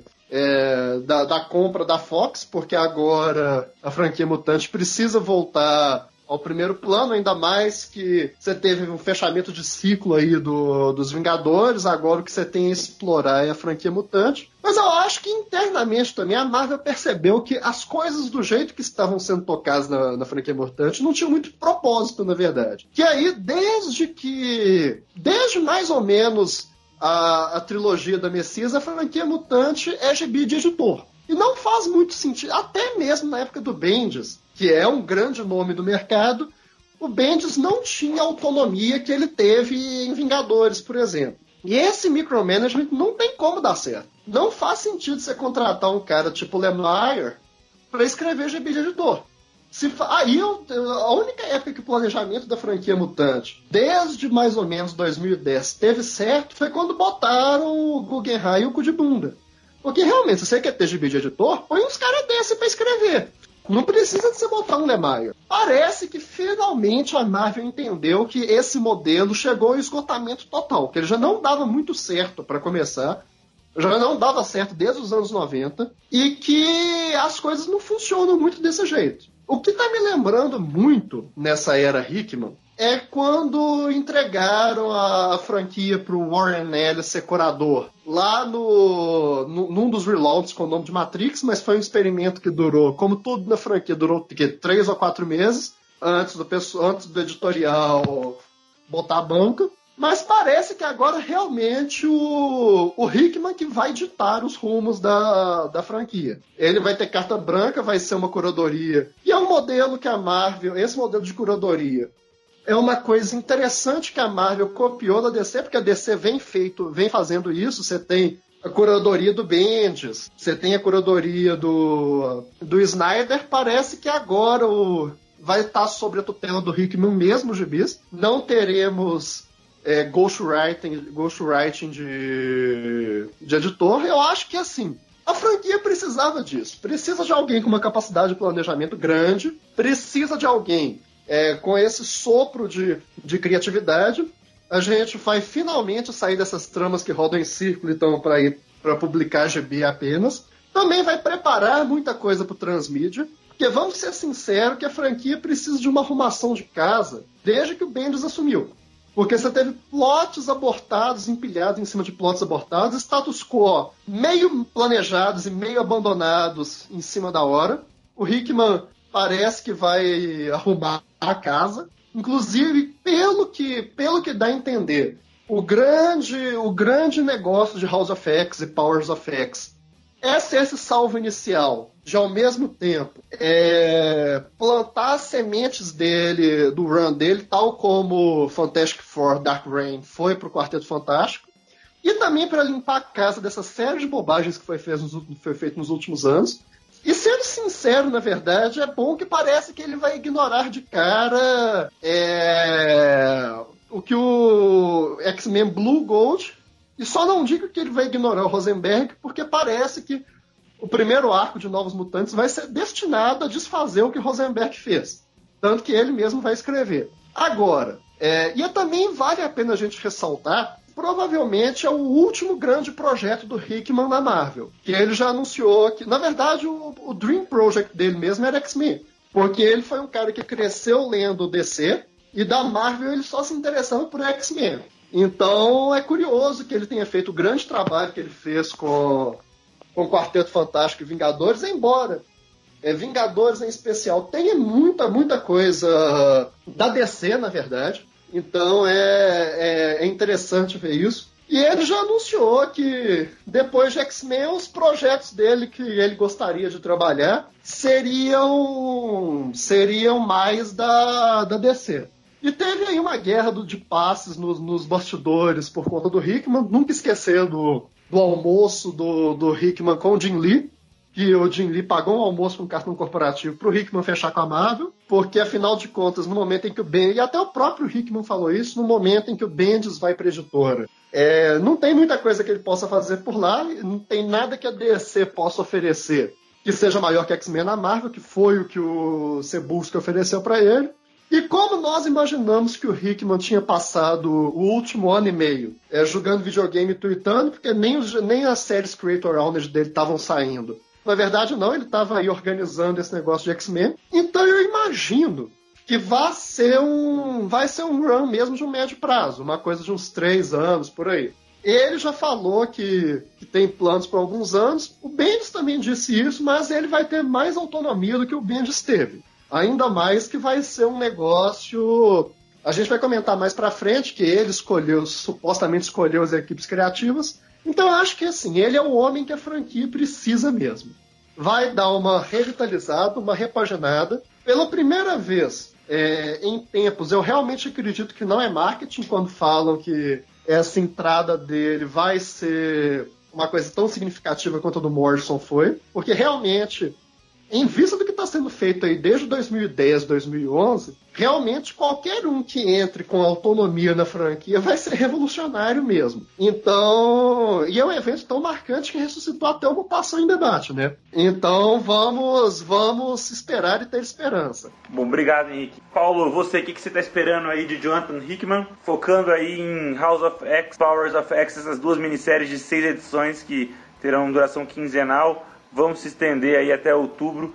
O é, que, que, você está esperando aí também dessas, dessas revistas? Ah, antes, antes dele falar, eu só posso fazer meu comentário sobre essas duas minisséries que eu esqueci de fazer. Essas duas minisséries, é, ela, o marketing mesmo foi em cima delas, falando que elas seriam um dos grandes seis momentos dos X-Men. É, me parece, eu tenho a impressão de que elas, pelo que eu estou vendo das solicitações, elas vão trabalhar um, um pouco aquela noção de que ia rolar caso o Remender tivesse tivesse ficado na, na franquia dos mutantes em outro planeta. Pelo que eu tenho visto, pelo que eu tenho visto das solicitações tanto delas quanto quanto dos próximos gibis da franquia, me parece que vai ter esse status quo aí mesmo, dos mutantes em outro em outro planeta, outro outro lugar. Só que parece também que vai ter o lance, o lance interdimensional. Você tem aí várias. O, o, o Hickman falou que não vão ser versões temporais deslocadas. Que isso aí ele não vai trabalhar. Ainda bem, né? Depois de tanto tempo de ex-novinhos. Então eu acho que vai ser uma questão mesmo interdimensional, coisa do tipo. Outra coisa interessante, parece que ele vai mexer um pouco nessa. na questão do, do passado da franquia. Em especial, eu acho que é, eu acho que é House of X que vai trabalhar mais sobre isso. Tanto que vai trazer a Moira de volta, vai mexer um pouco do relacionamento do, do Xavier com o Magneto, que é uma coisa que o Hickman falou que está sempre no centro da, da franquia. E espero, sinceramente, que ele faça um retcon do, de como o Xavier ficou ficou paraplégico, porque aquela do Lucifer ninguém merece até hoje. E só para fechar isso aí, o, o Hickman, desde quando ele estava lá em Quarteto Fantástico, ele sempre falava que a família Grace Summers, para ele, era o centro dos X-Men.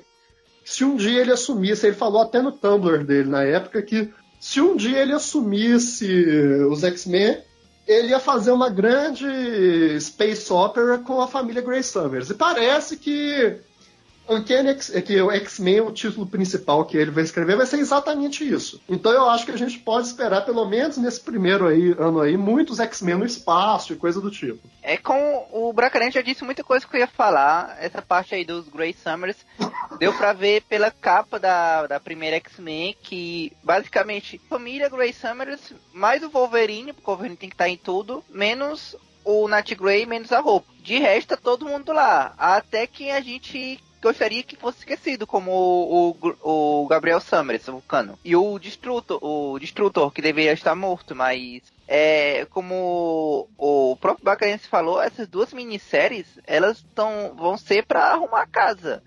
É, ele deve ter chegado para o Rosenberg, pode fazer o que você quiser, eu vou arrumar e tudo mais. Tanto é que numa das, das entrevistas dele, ele falou alguma coisa sobre, sobre, como foi que ele falou? Ah, é, o legal de você trabalhar com a história é você trabalhar com a revista, com um personagem de uma revista que não seja autoral, é você poder mexer com eles o quanto você quiser, mas depois colocar eles num status quo que alguém possa trabalhar isso depois, que não deixar assim pontas gigantescas soltas. Que convenhamos é o que o Rosenberg fez, foi o que o Bendis fez quando foi embora e deixou os X novinhos, embora eu creio que não seja culpa dele, sim culpa do, do, editorial, que quis manter, sei lá porquê, achou que vendia, não sei se estava vendendo. Se a gente for analisar, foi mais ou menos o que ele fez, tanto em Quarteto Fantástico em Vingadores. Quart, é, Quarteto Fantástico, ele deu um, uma volta de quase 360 graus nos personagens. A única coisa que ficou para valer mesmo foi a Fundação Futuro, que poderia ser ou não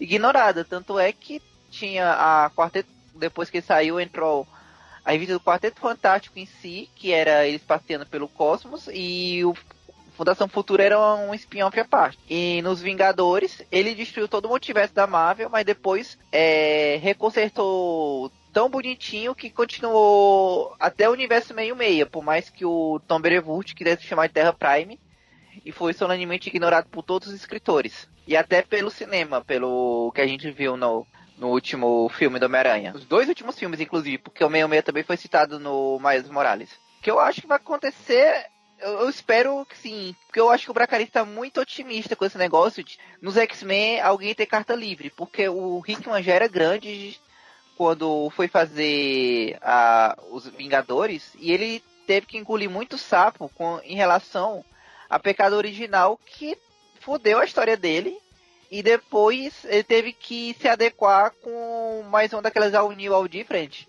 Que deu aquele pulo de oito meses para poder justificar as mudanças que aconteceram nos personagens.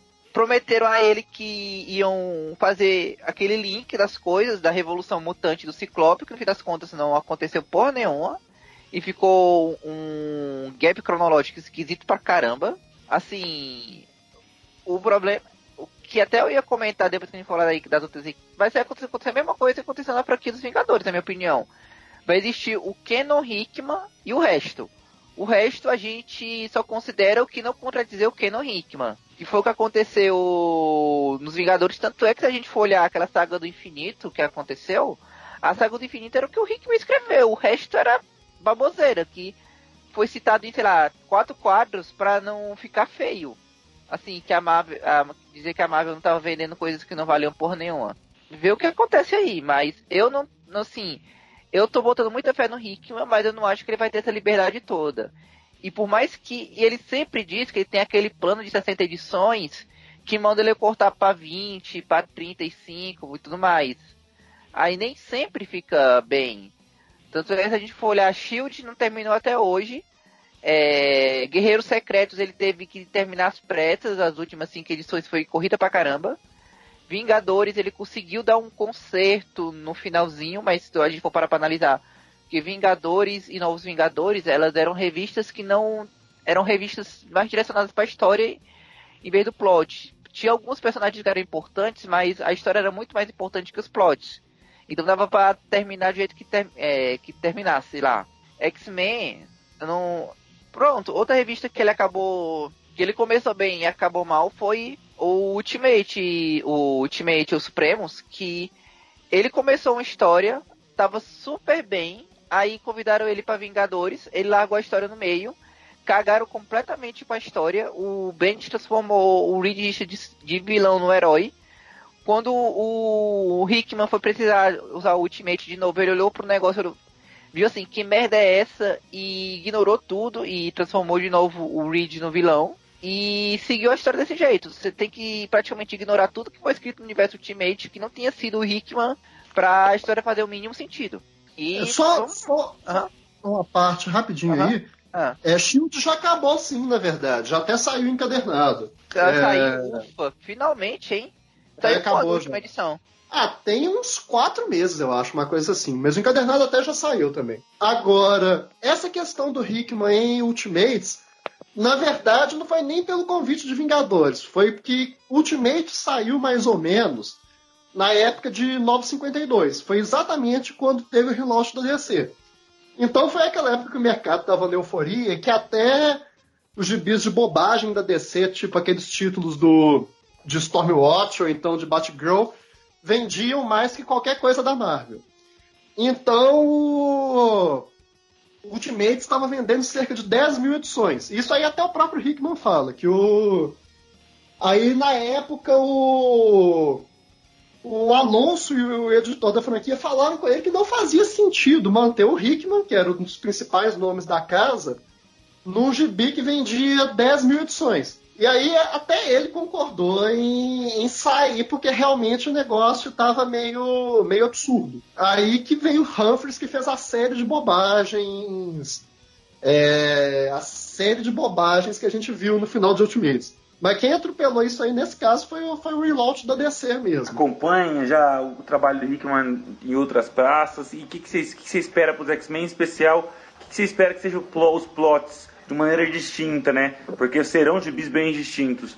De Power of, Powers of X e House of X. E como isso se casaria com o que veio antes. Como é que ele vai conseguir, você imagina, consertar aí a, a- a a cronologia, a franquia de maneira geral e a cronologia de maneira específica depois de tudo que aconteceu, principalmente mais recentemente com Rosenberg, que é algo que você já comentou lá no começo do podcast. Então, é, eu tenho uma expectativa bem boa do Hickman, ainda não terminei o quarteto dele. Eu ainda tô meio que na metade da leitura, Guerreiros Secretos, eu li praticamente tudo. Vingadores e Novos Vingadores. Todo o processo de Vingadores até Guerras Secretas eu acompanhei, gostei muito, naturalmente. Tô bem positivo em relação a ele, eu venho acompanhando, tipo, todas as entrevistas, todos os materiais promocionais que vem saindo em relação a House of Facts. Acho que é a primeira vez em muitos anos, assim, que eu tô realmente empolgado com o rumo da franquia. Pelo que dá pra entender, House of X, ele, assim, a gente não sabe muito detalhes muitos detalhes da trama, né? A gente sabe umas coisas bem em linhas gerais. A gente sabe que House of X vai ser, como o próprio Hickman falou, é um período de mais ou menos um mês que é extremamente relevante para a existência da,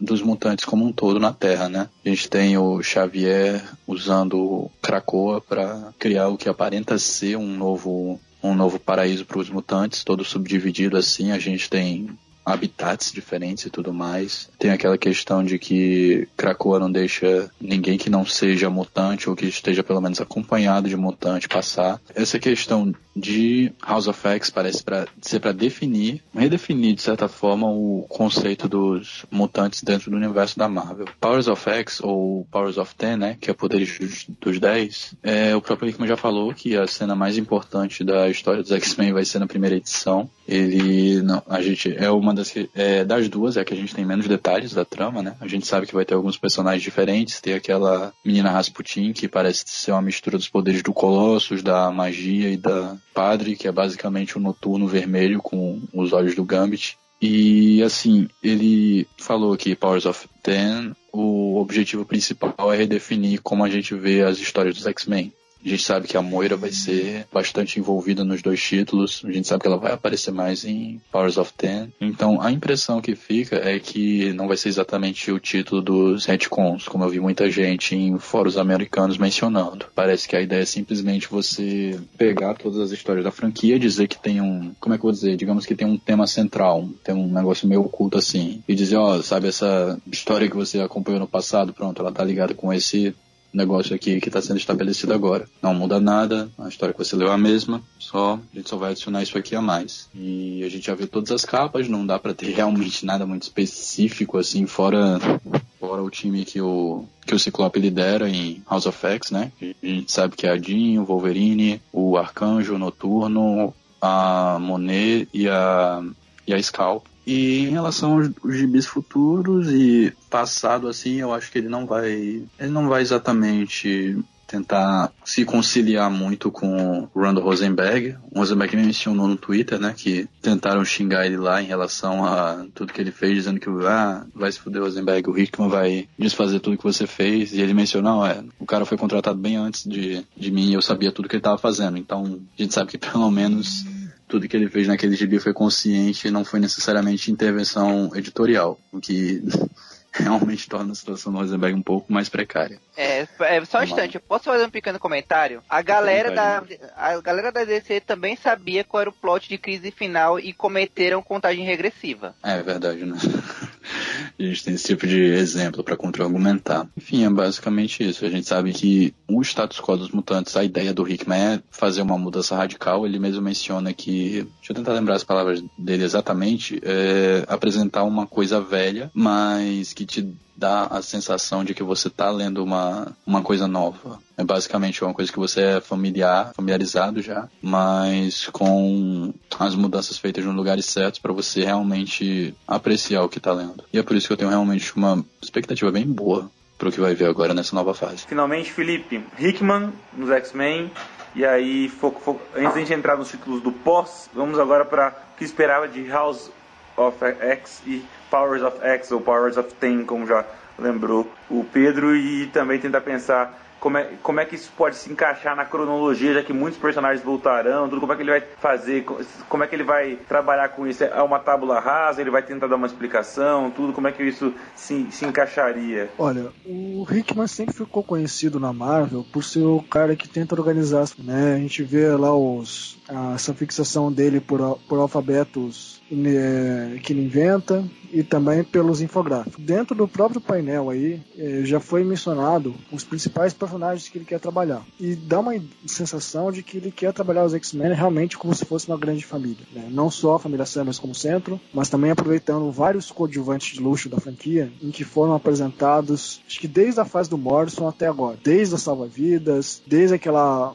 menina que é só um cérebro, Pete Wisdom, é, vários outros aparece que pelo menos vão ter alguma aparição na revista. E é como vocês já mencionaram, o Hickman deve não só organizar, mas também trazer de volta a Moira, que é uma personagem que eu sempre considerei bastante importante aqui, mas sempre foi deixada de lado. Eu acho que tanto ela quanto o Magneto e o Xavier é uma personagem que é capaz de dar um direcionamento para os que é uma coisa que o Chris Claremont sempre tentou trabalhar, o fato da participação dos humanos entre os mutantes quando você é um desses personagens aí dos X-Men que é perdido na, na, vida, você não tem uma noção de como que é viver. E quando você tem um personagem como a Moira, tem um pé no chão, muito mais que o Xavier e talvez e menos idealista que o Magneto também, com certeza ajuda a dar um norte para fazer para aprender a conviver e coexistir no mundo. Então eu imagino que esse deve ser o peso que está planejando aí para ser o grande momento da franquia. Essa é minha, meu sonho, meu,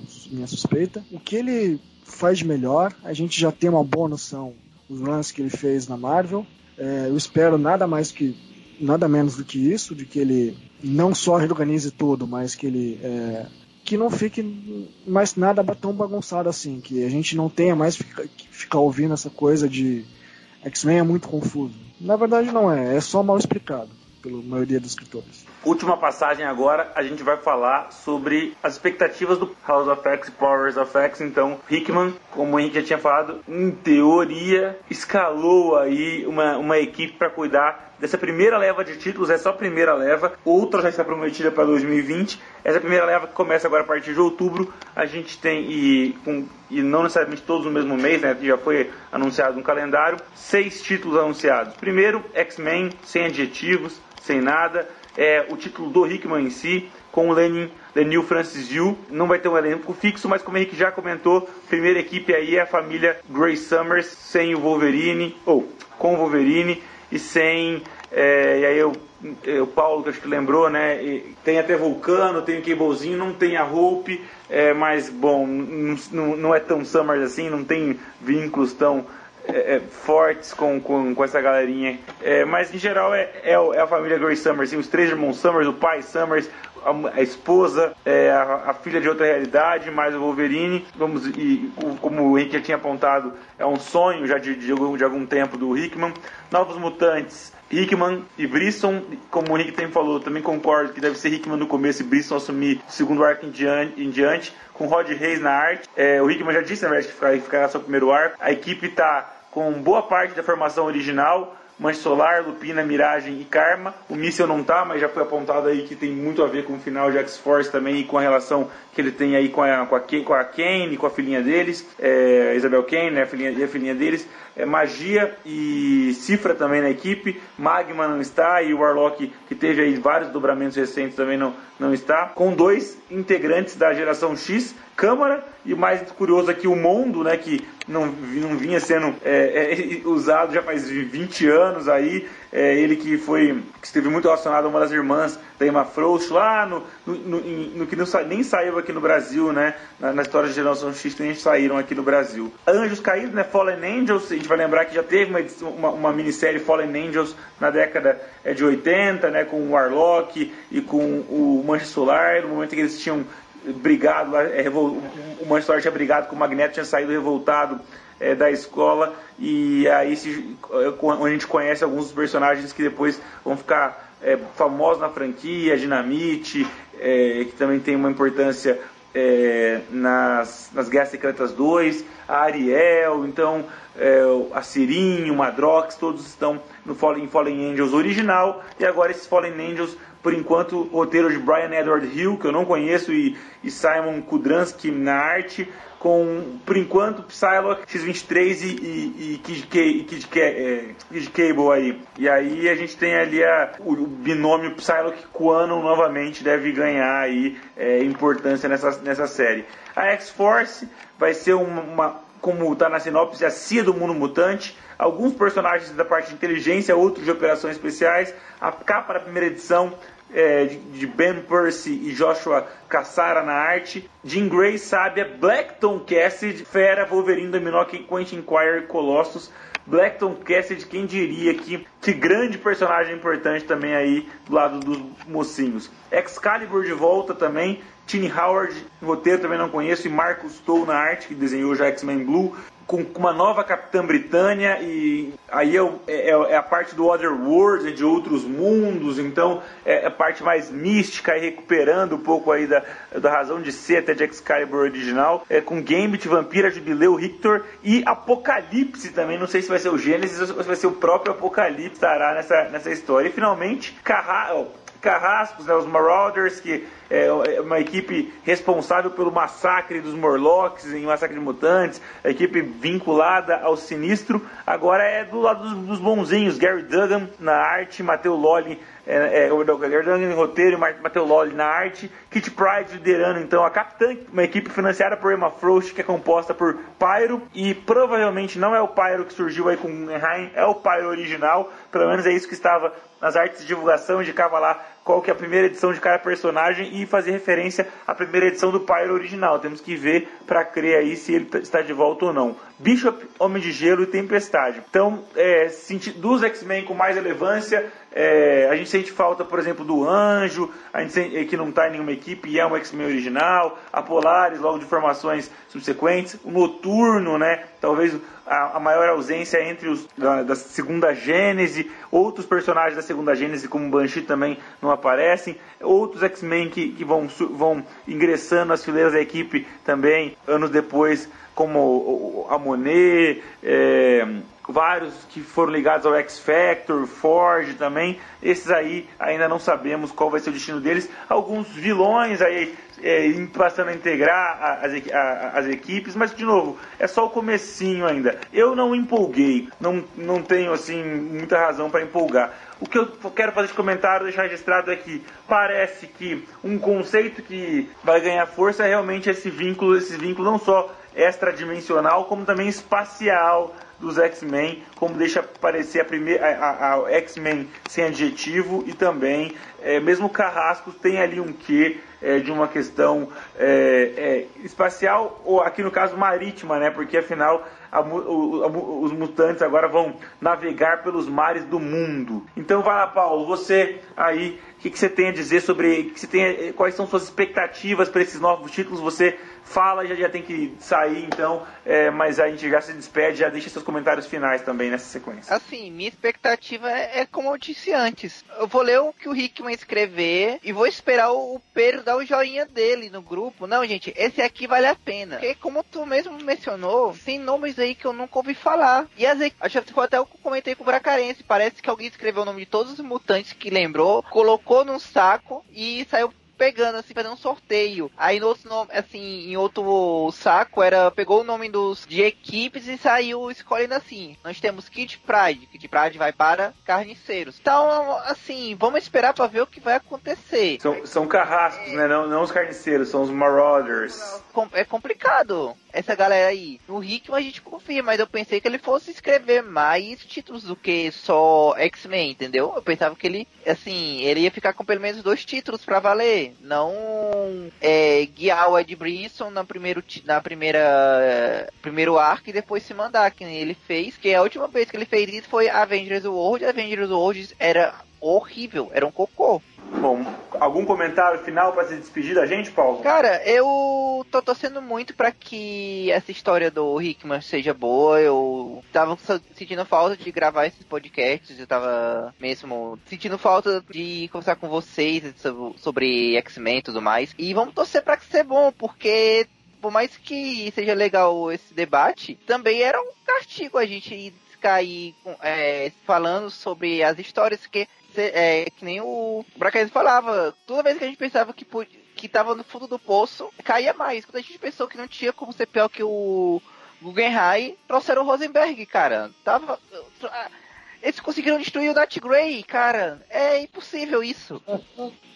Vamos ver o que vai dar. No Rickman eu acredito. Então, é cruzando os dedos para dar certo. Ele tem realmente cara de que ele vai sair consertando geral, porque ele vai ressuscitar todo mundo que foi morto injustamente e tentar trazer um, um back to basics não tão back to basics como tentaram das últimas 15 vezes. Então vamos ver o que vai acontecer. É, ele quer fazer tipo voltar com o que era bom, mas sem ser uma volta ao passado, é seguir pro futuro. Então vamos ver o que vai acontecer. É, eu estou curioso para saber o que vai acontecer com isso. Só meu único problema até agora com, com todas essas artes é o Xavier que parece o Ultimate Reed Richards. Assim, é o mesmo design praticamente.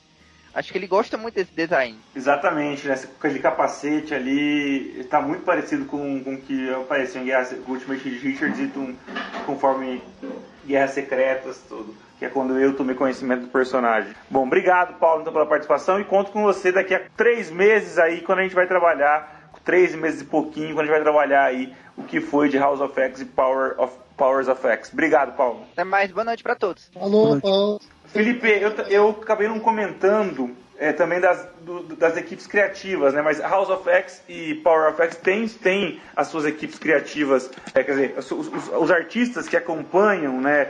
É, o, o Hickman nessa empreitada. Então, a gente tem o Larraz, e o RB Silva, se você quiser comentar também um pouco sobre eles e sobre as equipes criativas e os, os, as sinopses e os personagens envolvidos nessas seis, é, seis títulos da linha mutante que vão começar a sair a partir de outubro em diante. Aí. É, então, esses dois artistas do Power of X e do House of X parecem, bem, parecem bons, mas assim, dá a sensação de que eles estão seguindo uma linha editorial, sabe? No sentido de que a arte é limpa, um colorido também assim bem claro, leve, justamente para dar uma renovada na franquia. Eu espero que pelo menos né, faça um bom trabalho. Eu acho que o Larraz ele demonstrou que é capaz na minissérie que ele fez no ano passado. O, o RB, que é brasileiro, ele fez um trabalho bacana na X23. Só, só quanto às outras é, revistas, tanto do Hickman quanto do que vem pela frente na franquia Mutante, ah, eu boto muita fé nesse, nessa ideia dele do Space Opera Mutante. Eu acho que tem,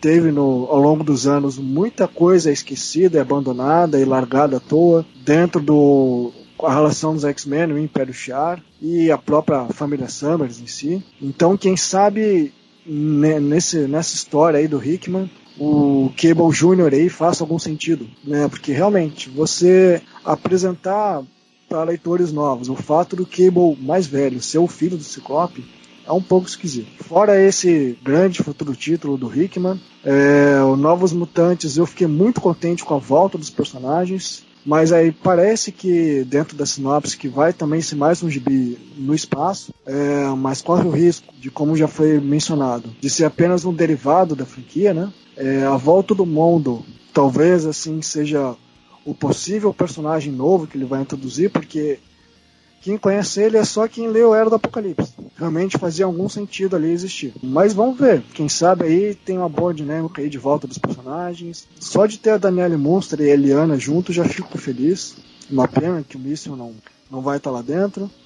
É, o X-Force, que é o título, parece que é o mais esquisito de todos. Mas parece que isso é uma coisa meio serial de televisão, sabe? Aquelas coisas meio sai-sai com investigações eu imagino que secundárias e relacionadas com o universo mutante. Isso parece que vai ser, no mínimo, aparentemente divertido, assim. Mas corre o risco de ser um, um tiro no pé, né? Com boa parte dos, das versões da X-Force que a gente viu ao longo dos anos. Fora isso, Excalibur também, pô, encheu meu coração de felicidade, porque, pô, é um título que eu sempre adorei. É, e dessa vez a gente vai ter a Psylocke, a Elizabeth Braddock como Capitã Britânia.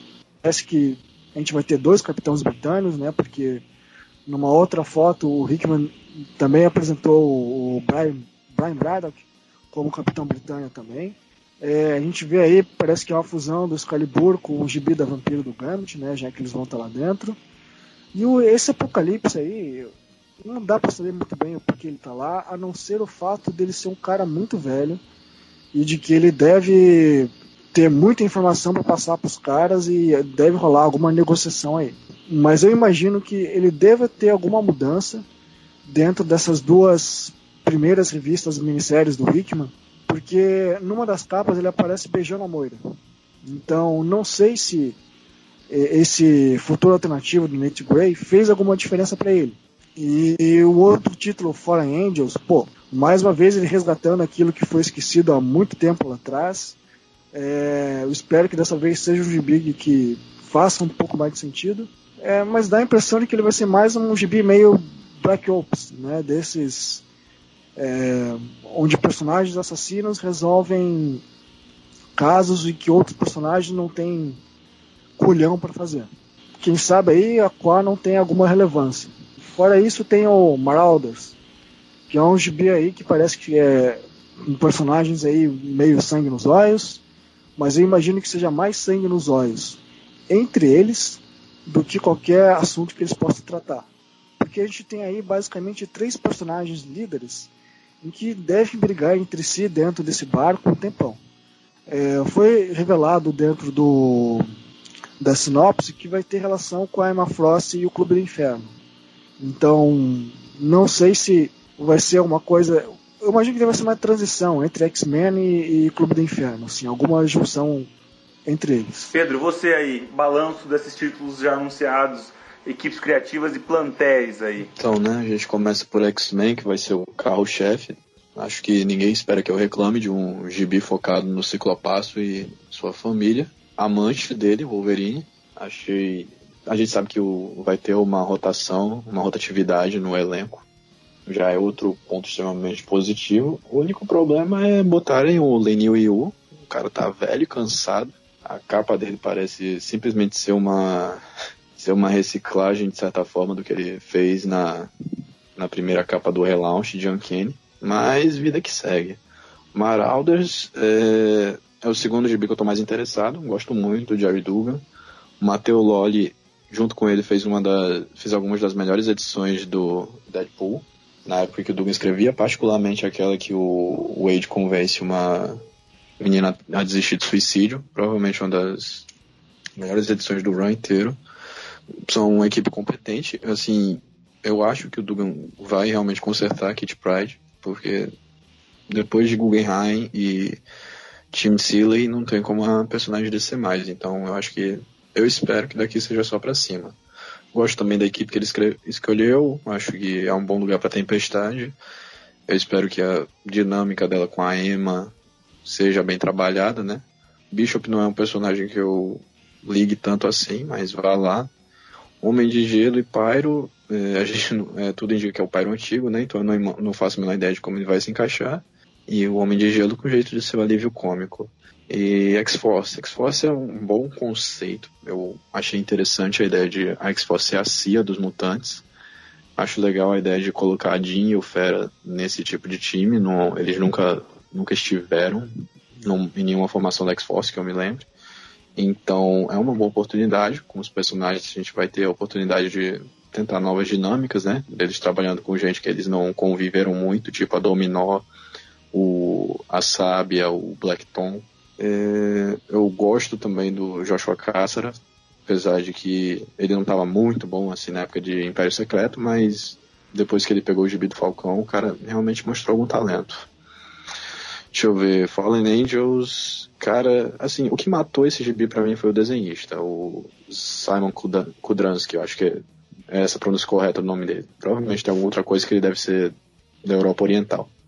Cara é péssimo, ele é tipo Greg Land, só que com outra metodologia de copiar, copiar des, é, foto que ele acha na internet com papel carbono. Não gostei, não estou realmente interessado assim, na premissa. Embora o Brian Edward Hill, pelo que eu ouvi falar, ele é um escritor bem competente, ele todo dia que vai sair bem nesse título. Novos Mutantes. É, a princípio, pelo que dá para ver, como o Hickman vai estar escrevendo, né? E a gente vê na primeira capa que tem os, os galhos do, dessa nova forma do Krakoa, eu pressuponho que ele vai ser vai servir para dar continuidade a princípio em alguns plots que vão ser estabelecidos em House of X e Powers of Ten, né?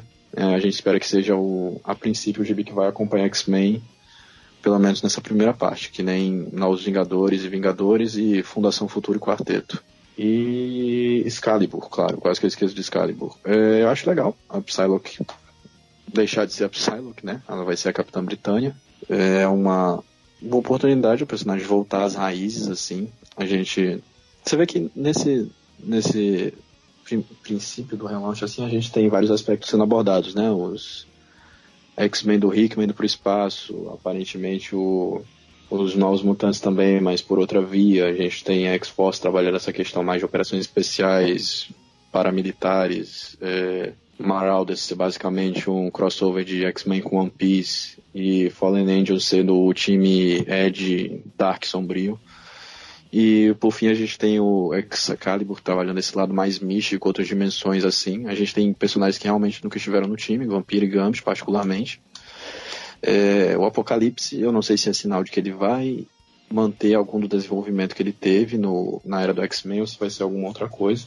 Difícil dizer a esse ponto, a gente sabe que ele vai aparecer naquela velha forma de vilão dele em House of X, mas além disso é difícil determinar qualquer coisa. Assim, em termos de equipe criativa, a maioria me tem bastante empolgado, só Fallen Angels e. É, basicamente só Fallen Angels mesmo, que eu não tenho tanto interesse, mas eu vou dar uma chance a todos. Obrigado, Pedro. E você, Henrique? O que, que você está esperando nesses seis títulos já anunciados? Assim, é. Com essa história de que o Rick não escolheu as equipes, ou ele não tinha muita opção, ou o rapaz escolheu meio mal, né? Porque assim, não. O que, a que mais me, me empolga é a do Dugan e do Matheus Lolli, porque eu gosto muito do Dugan. E eu acho que o elenco tá interessante também. Eu gosto muito das interações da Kitty com a, com a Emma. E essa noção da Emma estar financiando o time, eu acho, eu acho interessante. Basicamente, o gibi de, de Marauders vai valer pela equipe criativa e pelas duas, porque o resto da equipe é qualquer nota. O. Assim, o Benjamin Percy e o. e o Caçara na X-Force. Eu não me empolgo muito com os gibis da X-Force desde, desde a época, desde o fim da época do Remender, para ser sincero. E assim, é.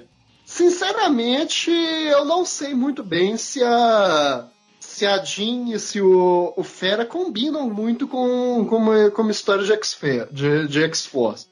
Espero sinceramente que a gente não tenha o Fera com mais chororô que ele vem tendo desde a, desde a época do Fraction. É, mas assim, não, não, ofende também. Se dependendo do que do que acontecer, eu lerei. Eu realmente não conheço esse roteirista de Excalibur, nunca ouvi falar dele na minha vida. Eu acho interessante a noção da, da É uma moça, virar... na real. Tony Howard. É uma moça? Ah, eu não sei, eu não, não, eu não, conheço. eu sei que ela também tá fazendo a minissérie da, da, do Death Head. Então ela tá aí com o um pezinho na, na Grã-Bretanha. Eu achei uma equipe bem aleatória, na verdade. Jubileu, Rictor, Gambit, Apocalipse, Psylocke numa equipe do Excalibur. É talvez a coisa mais aleatória a vinda da, da franquia. Então eu realmente não sei. Mas eu acho interessante a noção da, da Psylocke virar Capitã Britânia. Eu gosto muito da, tanto da personagem quanto do, do mito, da mitologia do Capitão Britânia. E é interessante ela, ela virar isso porque o conceito de ninja estava bem desgastado já. Eu acho que o, o Humphreys enterrou qualquer coisa possível de boa de sair de, da, da Psylocke Ninja. E assim, ela já recuperou o corpo original, agora virar Capitã Britânia vai ser meio para ela voltar às raízes da personagem mesmo. Lá, com, lá desde que ela foi introduzida na franquia na época de Massacre de Mutantes. E é bom também o, o Apocalipse estar no time, porque vamos convir que desde a época do Remender, o único vilão que a franquia tem é o Apocalipse. É Fallen Angels. Eu achei interessante o resgate do time, é, mas eu vou, eu vou confessar que não me empolgou muito, não. Como diria o Pedro Arthur, o, Kudransky é um, é um Greg Gland da nova geração. Kit Cable não, não me apetece. A, a, X-23 eu gosto dela, mas não sei se é a ponto de me fazer o livro. E a nova Psylocke eu não sei muito bem o que pensar. Tem que ver o que é a personagem. Novos Mutantes, a primeira edição, o primeiro arco a gente pode ver que é claramente o Hickman aí para pagar o que o Rosenberg fez, o que eu acho bem válido. Na verdade, é curioso que você para pra pensar que foi tanto filler esse negócio do Rosenberg que você vê que tem até uma clara dissonância entre o fim do run dele e o começo do Hickman. O fim do run dele é aquele negócio da, da Emma querendo fazer os mutantes ficarem secretos e tudo. E já vai abrir House of X com o Xavier como uma nova declaração para a humanidade. Você vê que esse negócio claramente ninguém tá levando a sério. É, eu achei interessante Novos Mutantes trazer um elenco clássico da franquia, porque vamos convir que todo, às vezes que tentaram trabalhar Novos Mutantes sem ser o elenco clássico não deu muito certo. Vai ser o título mais próximo mesmo do Hickman, pelo menos nesse primeiro momento. E o título principal, eu acho que assim, dispensa comentários na primeira edição segundo o Hickman, nós vamos ter todos os mutantes que já existiram participando. Todos eu acho meio difícil. Principalmente porque nos anos 90 a gente tinha aquela clássica mania de criar um mutante que aparecia por três páginas e depois era esquecido. Mas eu acho que, assim, pelo menos os que já foram marginalmente importantes vão aparecer. Eu concordo com o Pedro Arthur sobre o Lenil Yu. Eu, go eu gostava muito dele, mas ele realmente está meio cansado ultimamente. A arte dele está muito estática e ele está demorando muito para fazer um, um gibi simples. Mas é assim, ele deve ser o roteirista, o desenhista do primeiro arco só. Ele não consegue manter um título, um título mais não. Eu, eu acho que assim, como o Hickman já tinha falado antigamente que é, ele ele queria fazer uma space opera de, de 12 edições com a família Grace Summers, então eu acho que assim, no primeiro ano a periodicidade desse gibi já falaram se vai ser mensal ou se vai ser quinzenal? Eu acho que é mensal, né? Mas eu acho que no primeiro ano a gente deve ter a família Grace Summers nessa Space Opera e depois a gente vai ter essa rotação do elenco. Eu acho que o Lenil Yu deve ficar nas seis primeiras edições, ele não deve passar disso. Mas é, é, sem dúvida o gibi que vale. Eu acho que o que deve acontecer, pelo menos no meu caso, é ler o gibi do Hickman, é, se as críticas forem boas ou se me interessar, porque assim, a gente ainda tem pouco, na verdade, nenhum detalhe das tramas quase. Então eu tenho que ver o que, que vai. o que que vai acontecer para poder ver se, se eu lerei o resto ou não. Mas o que vale, o que vale a pena, essa da segunda leva a gente vai ter a Lea Williams e a Vitayala, que eu não sei quem, quem é essa moça, mas aparentemente ela já escreveu para a franquia. E é isso. Vejamos, se a segunda leva eu acho que provavelmente a gente deve ter algum evento aí marcando os primeiros oito meses do Hickman por aí, e depois desse evento a gente deve ter a segunda leva de títulos. Aí vejamos o que, que sai. Mas o prognóstico é bom, na verdade. Eu acho que pela primeira vez, desde na verdade que o Bendis assumiu, a gente empolga com algum relaunch da franquia. Então acho que valerá a pena.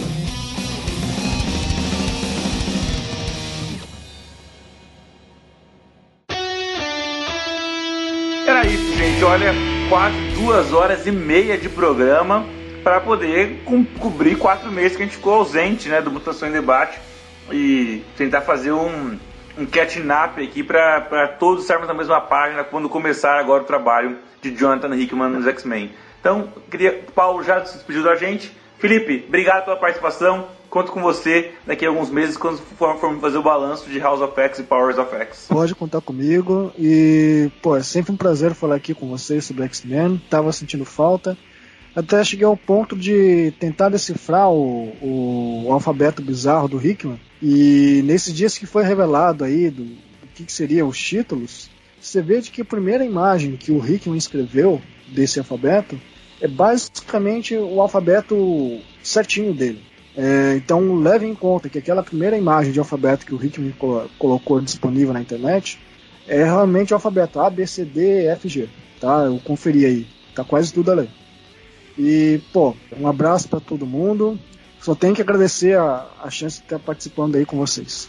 Obrigado, Felipe. Pedro, valeu aí. Obrigado por ter lido quase tudo também.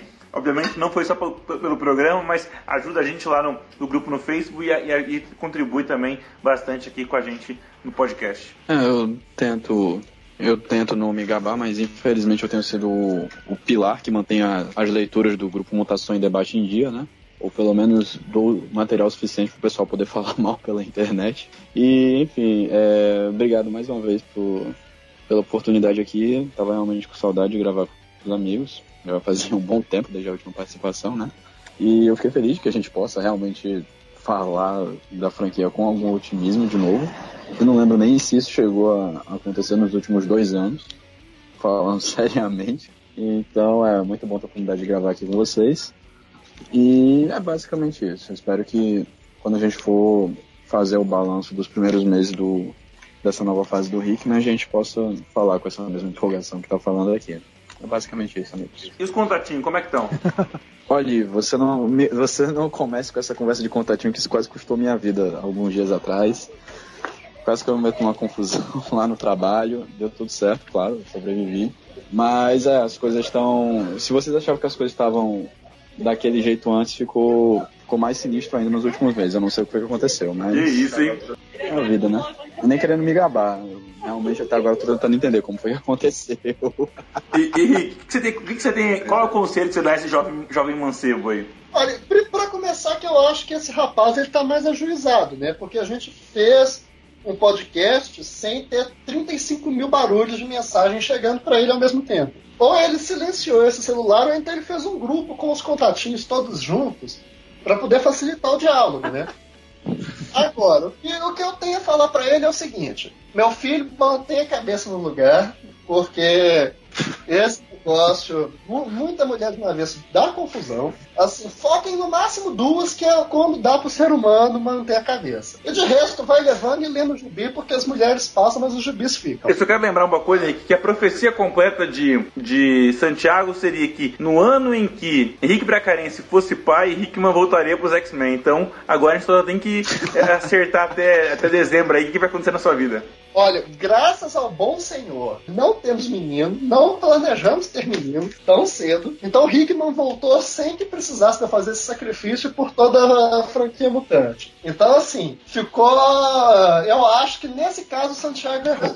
Talvez no universo alternativo, né? Aham. Agora, como, como, como o Pedro bem falou, eu acho que foi um podcast de duas horas e meia, mas que pela primeira vez em uns dois ou três anos foram duas horas e meia que nós não reclamamos de tudo absolutamente. Então, na verdade, é bom um podcast que eu não saio querendo morrer, que eu não saio querendo descobrindo que no fundo do poço tem um porão e que a gente pode sempre descer mais.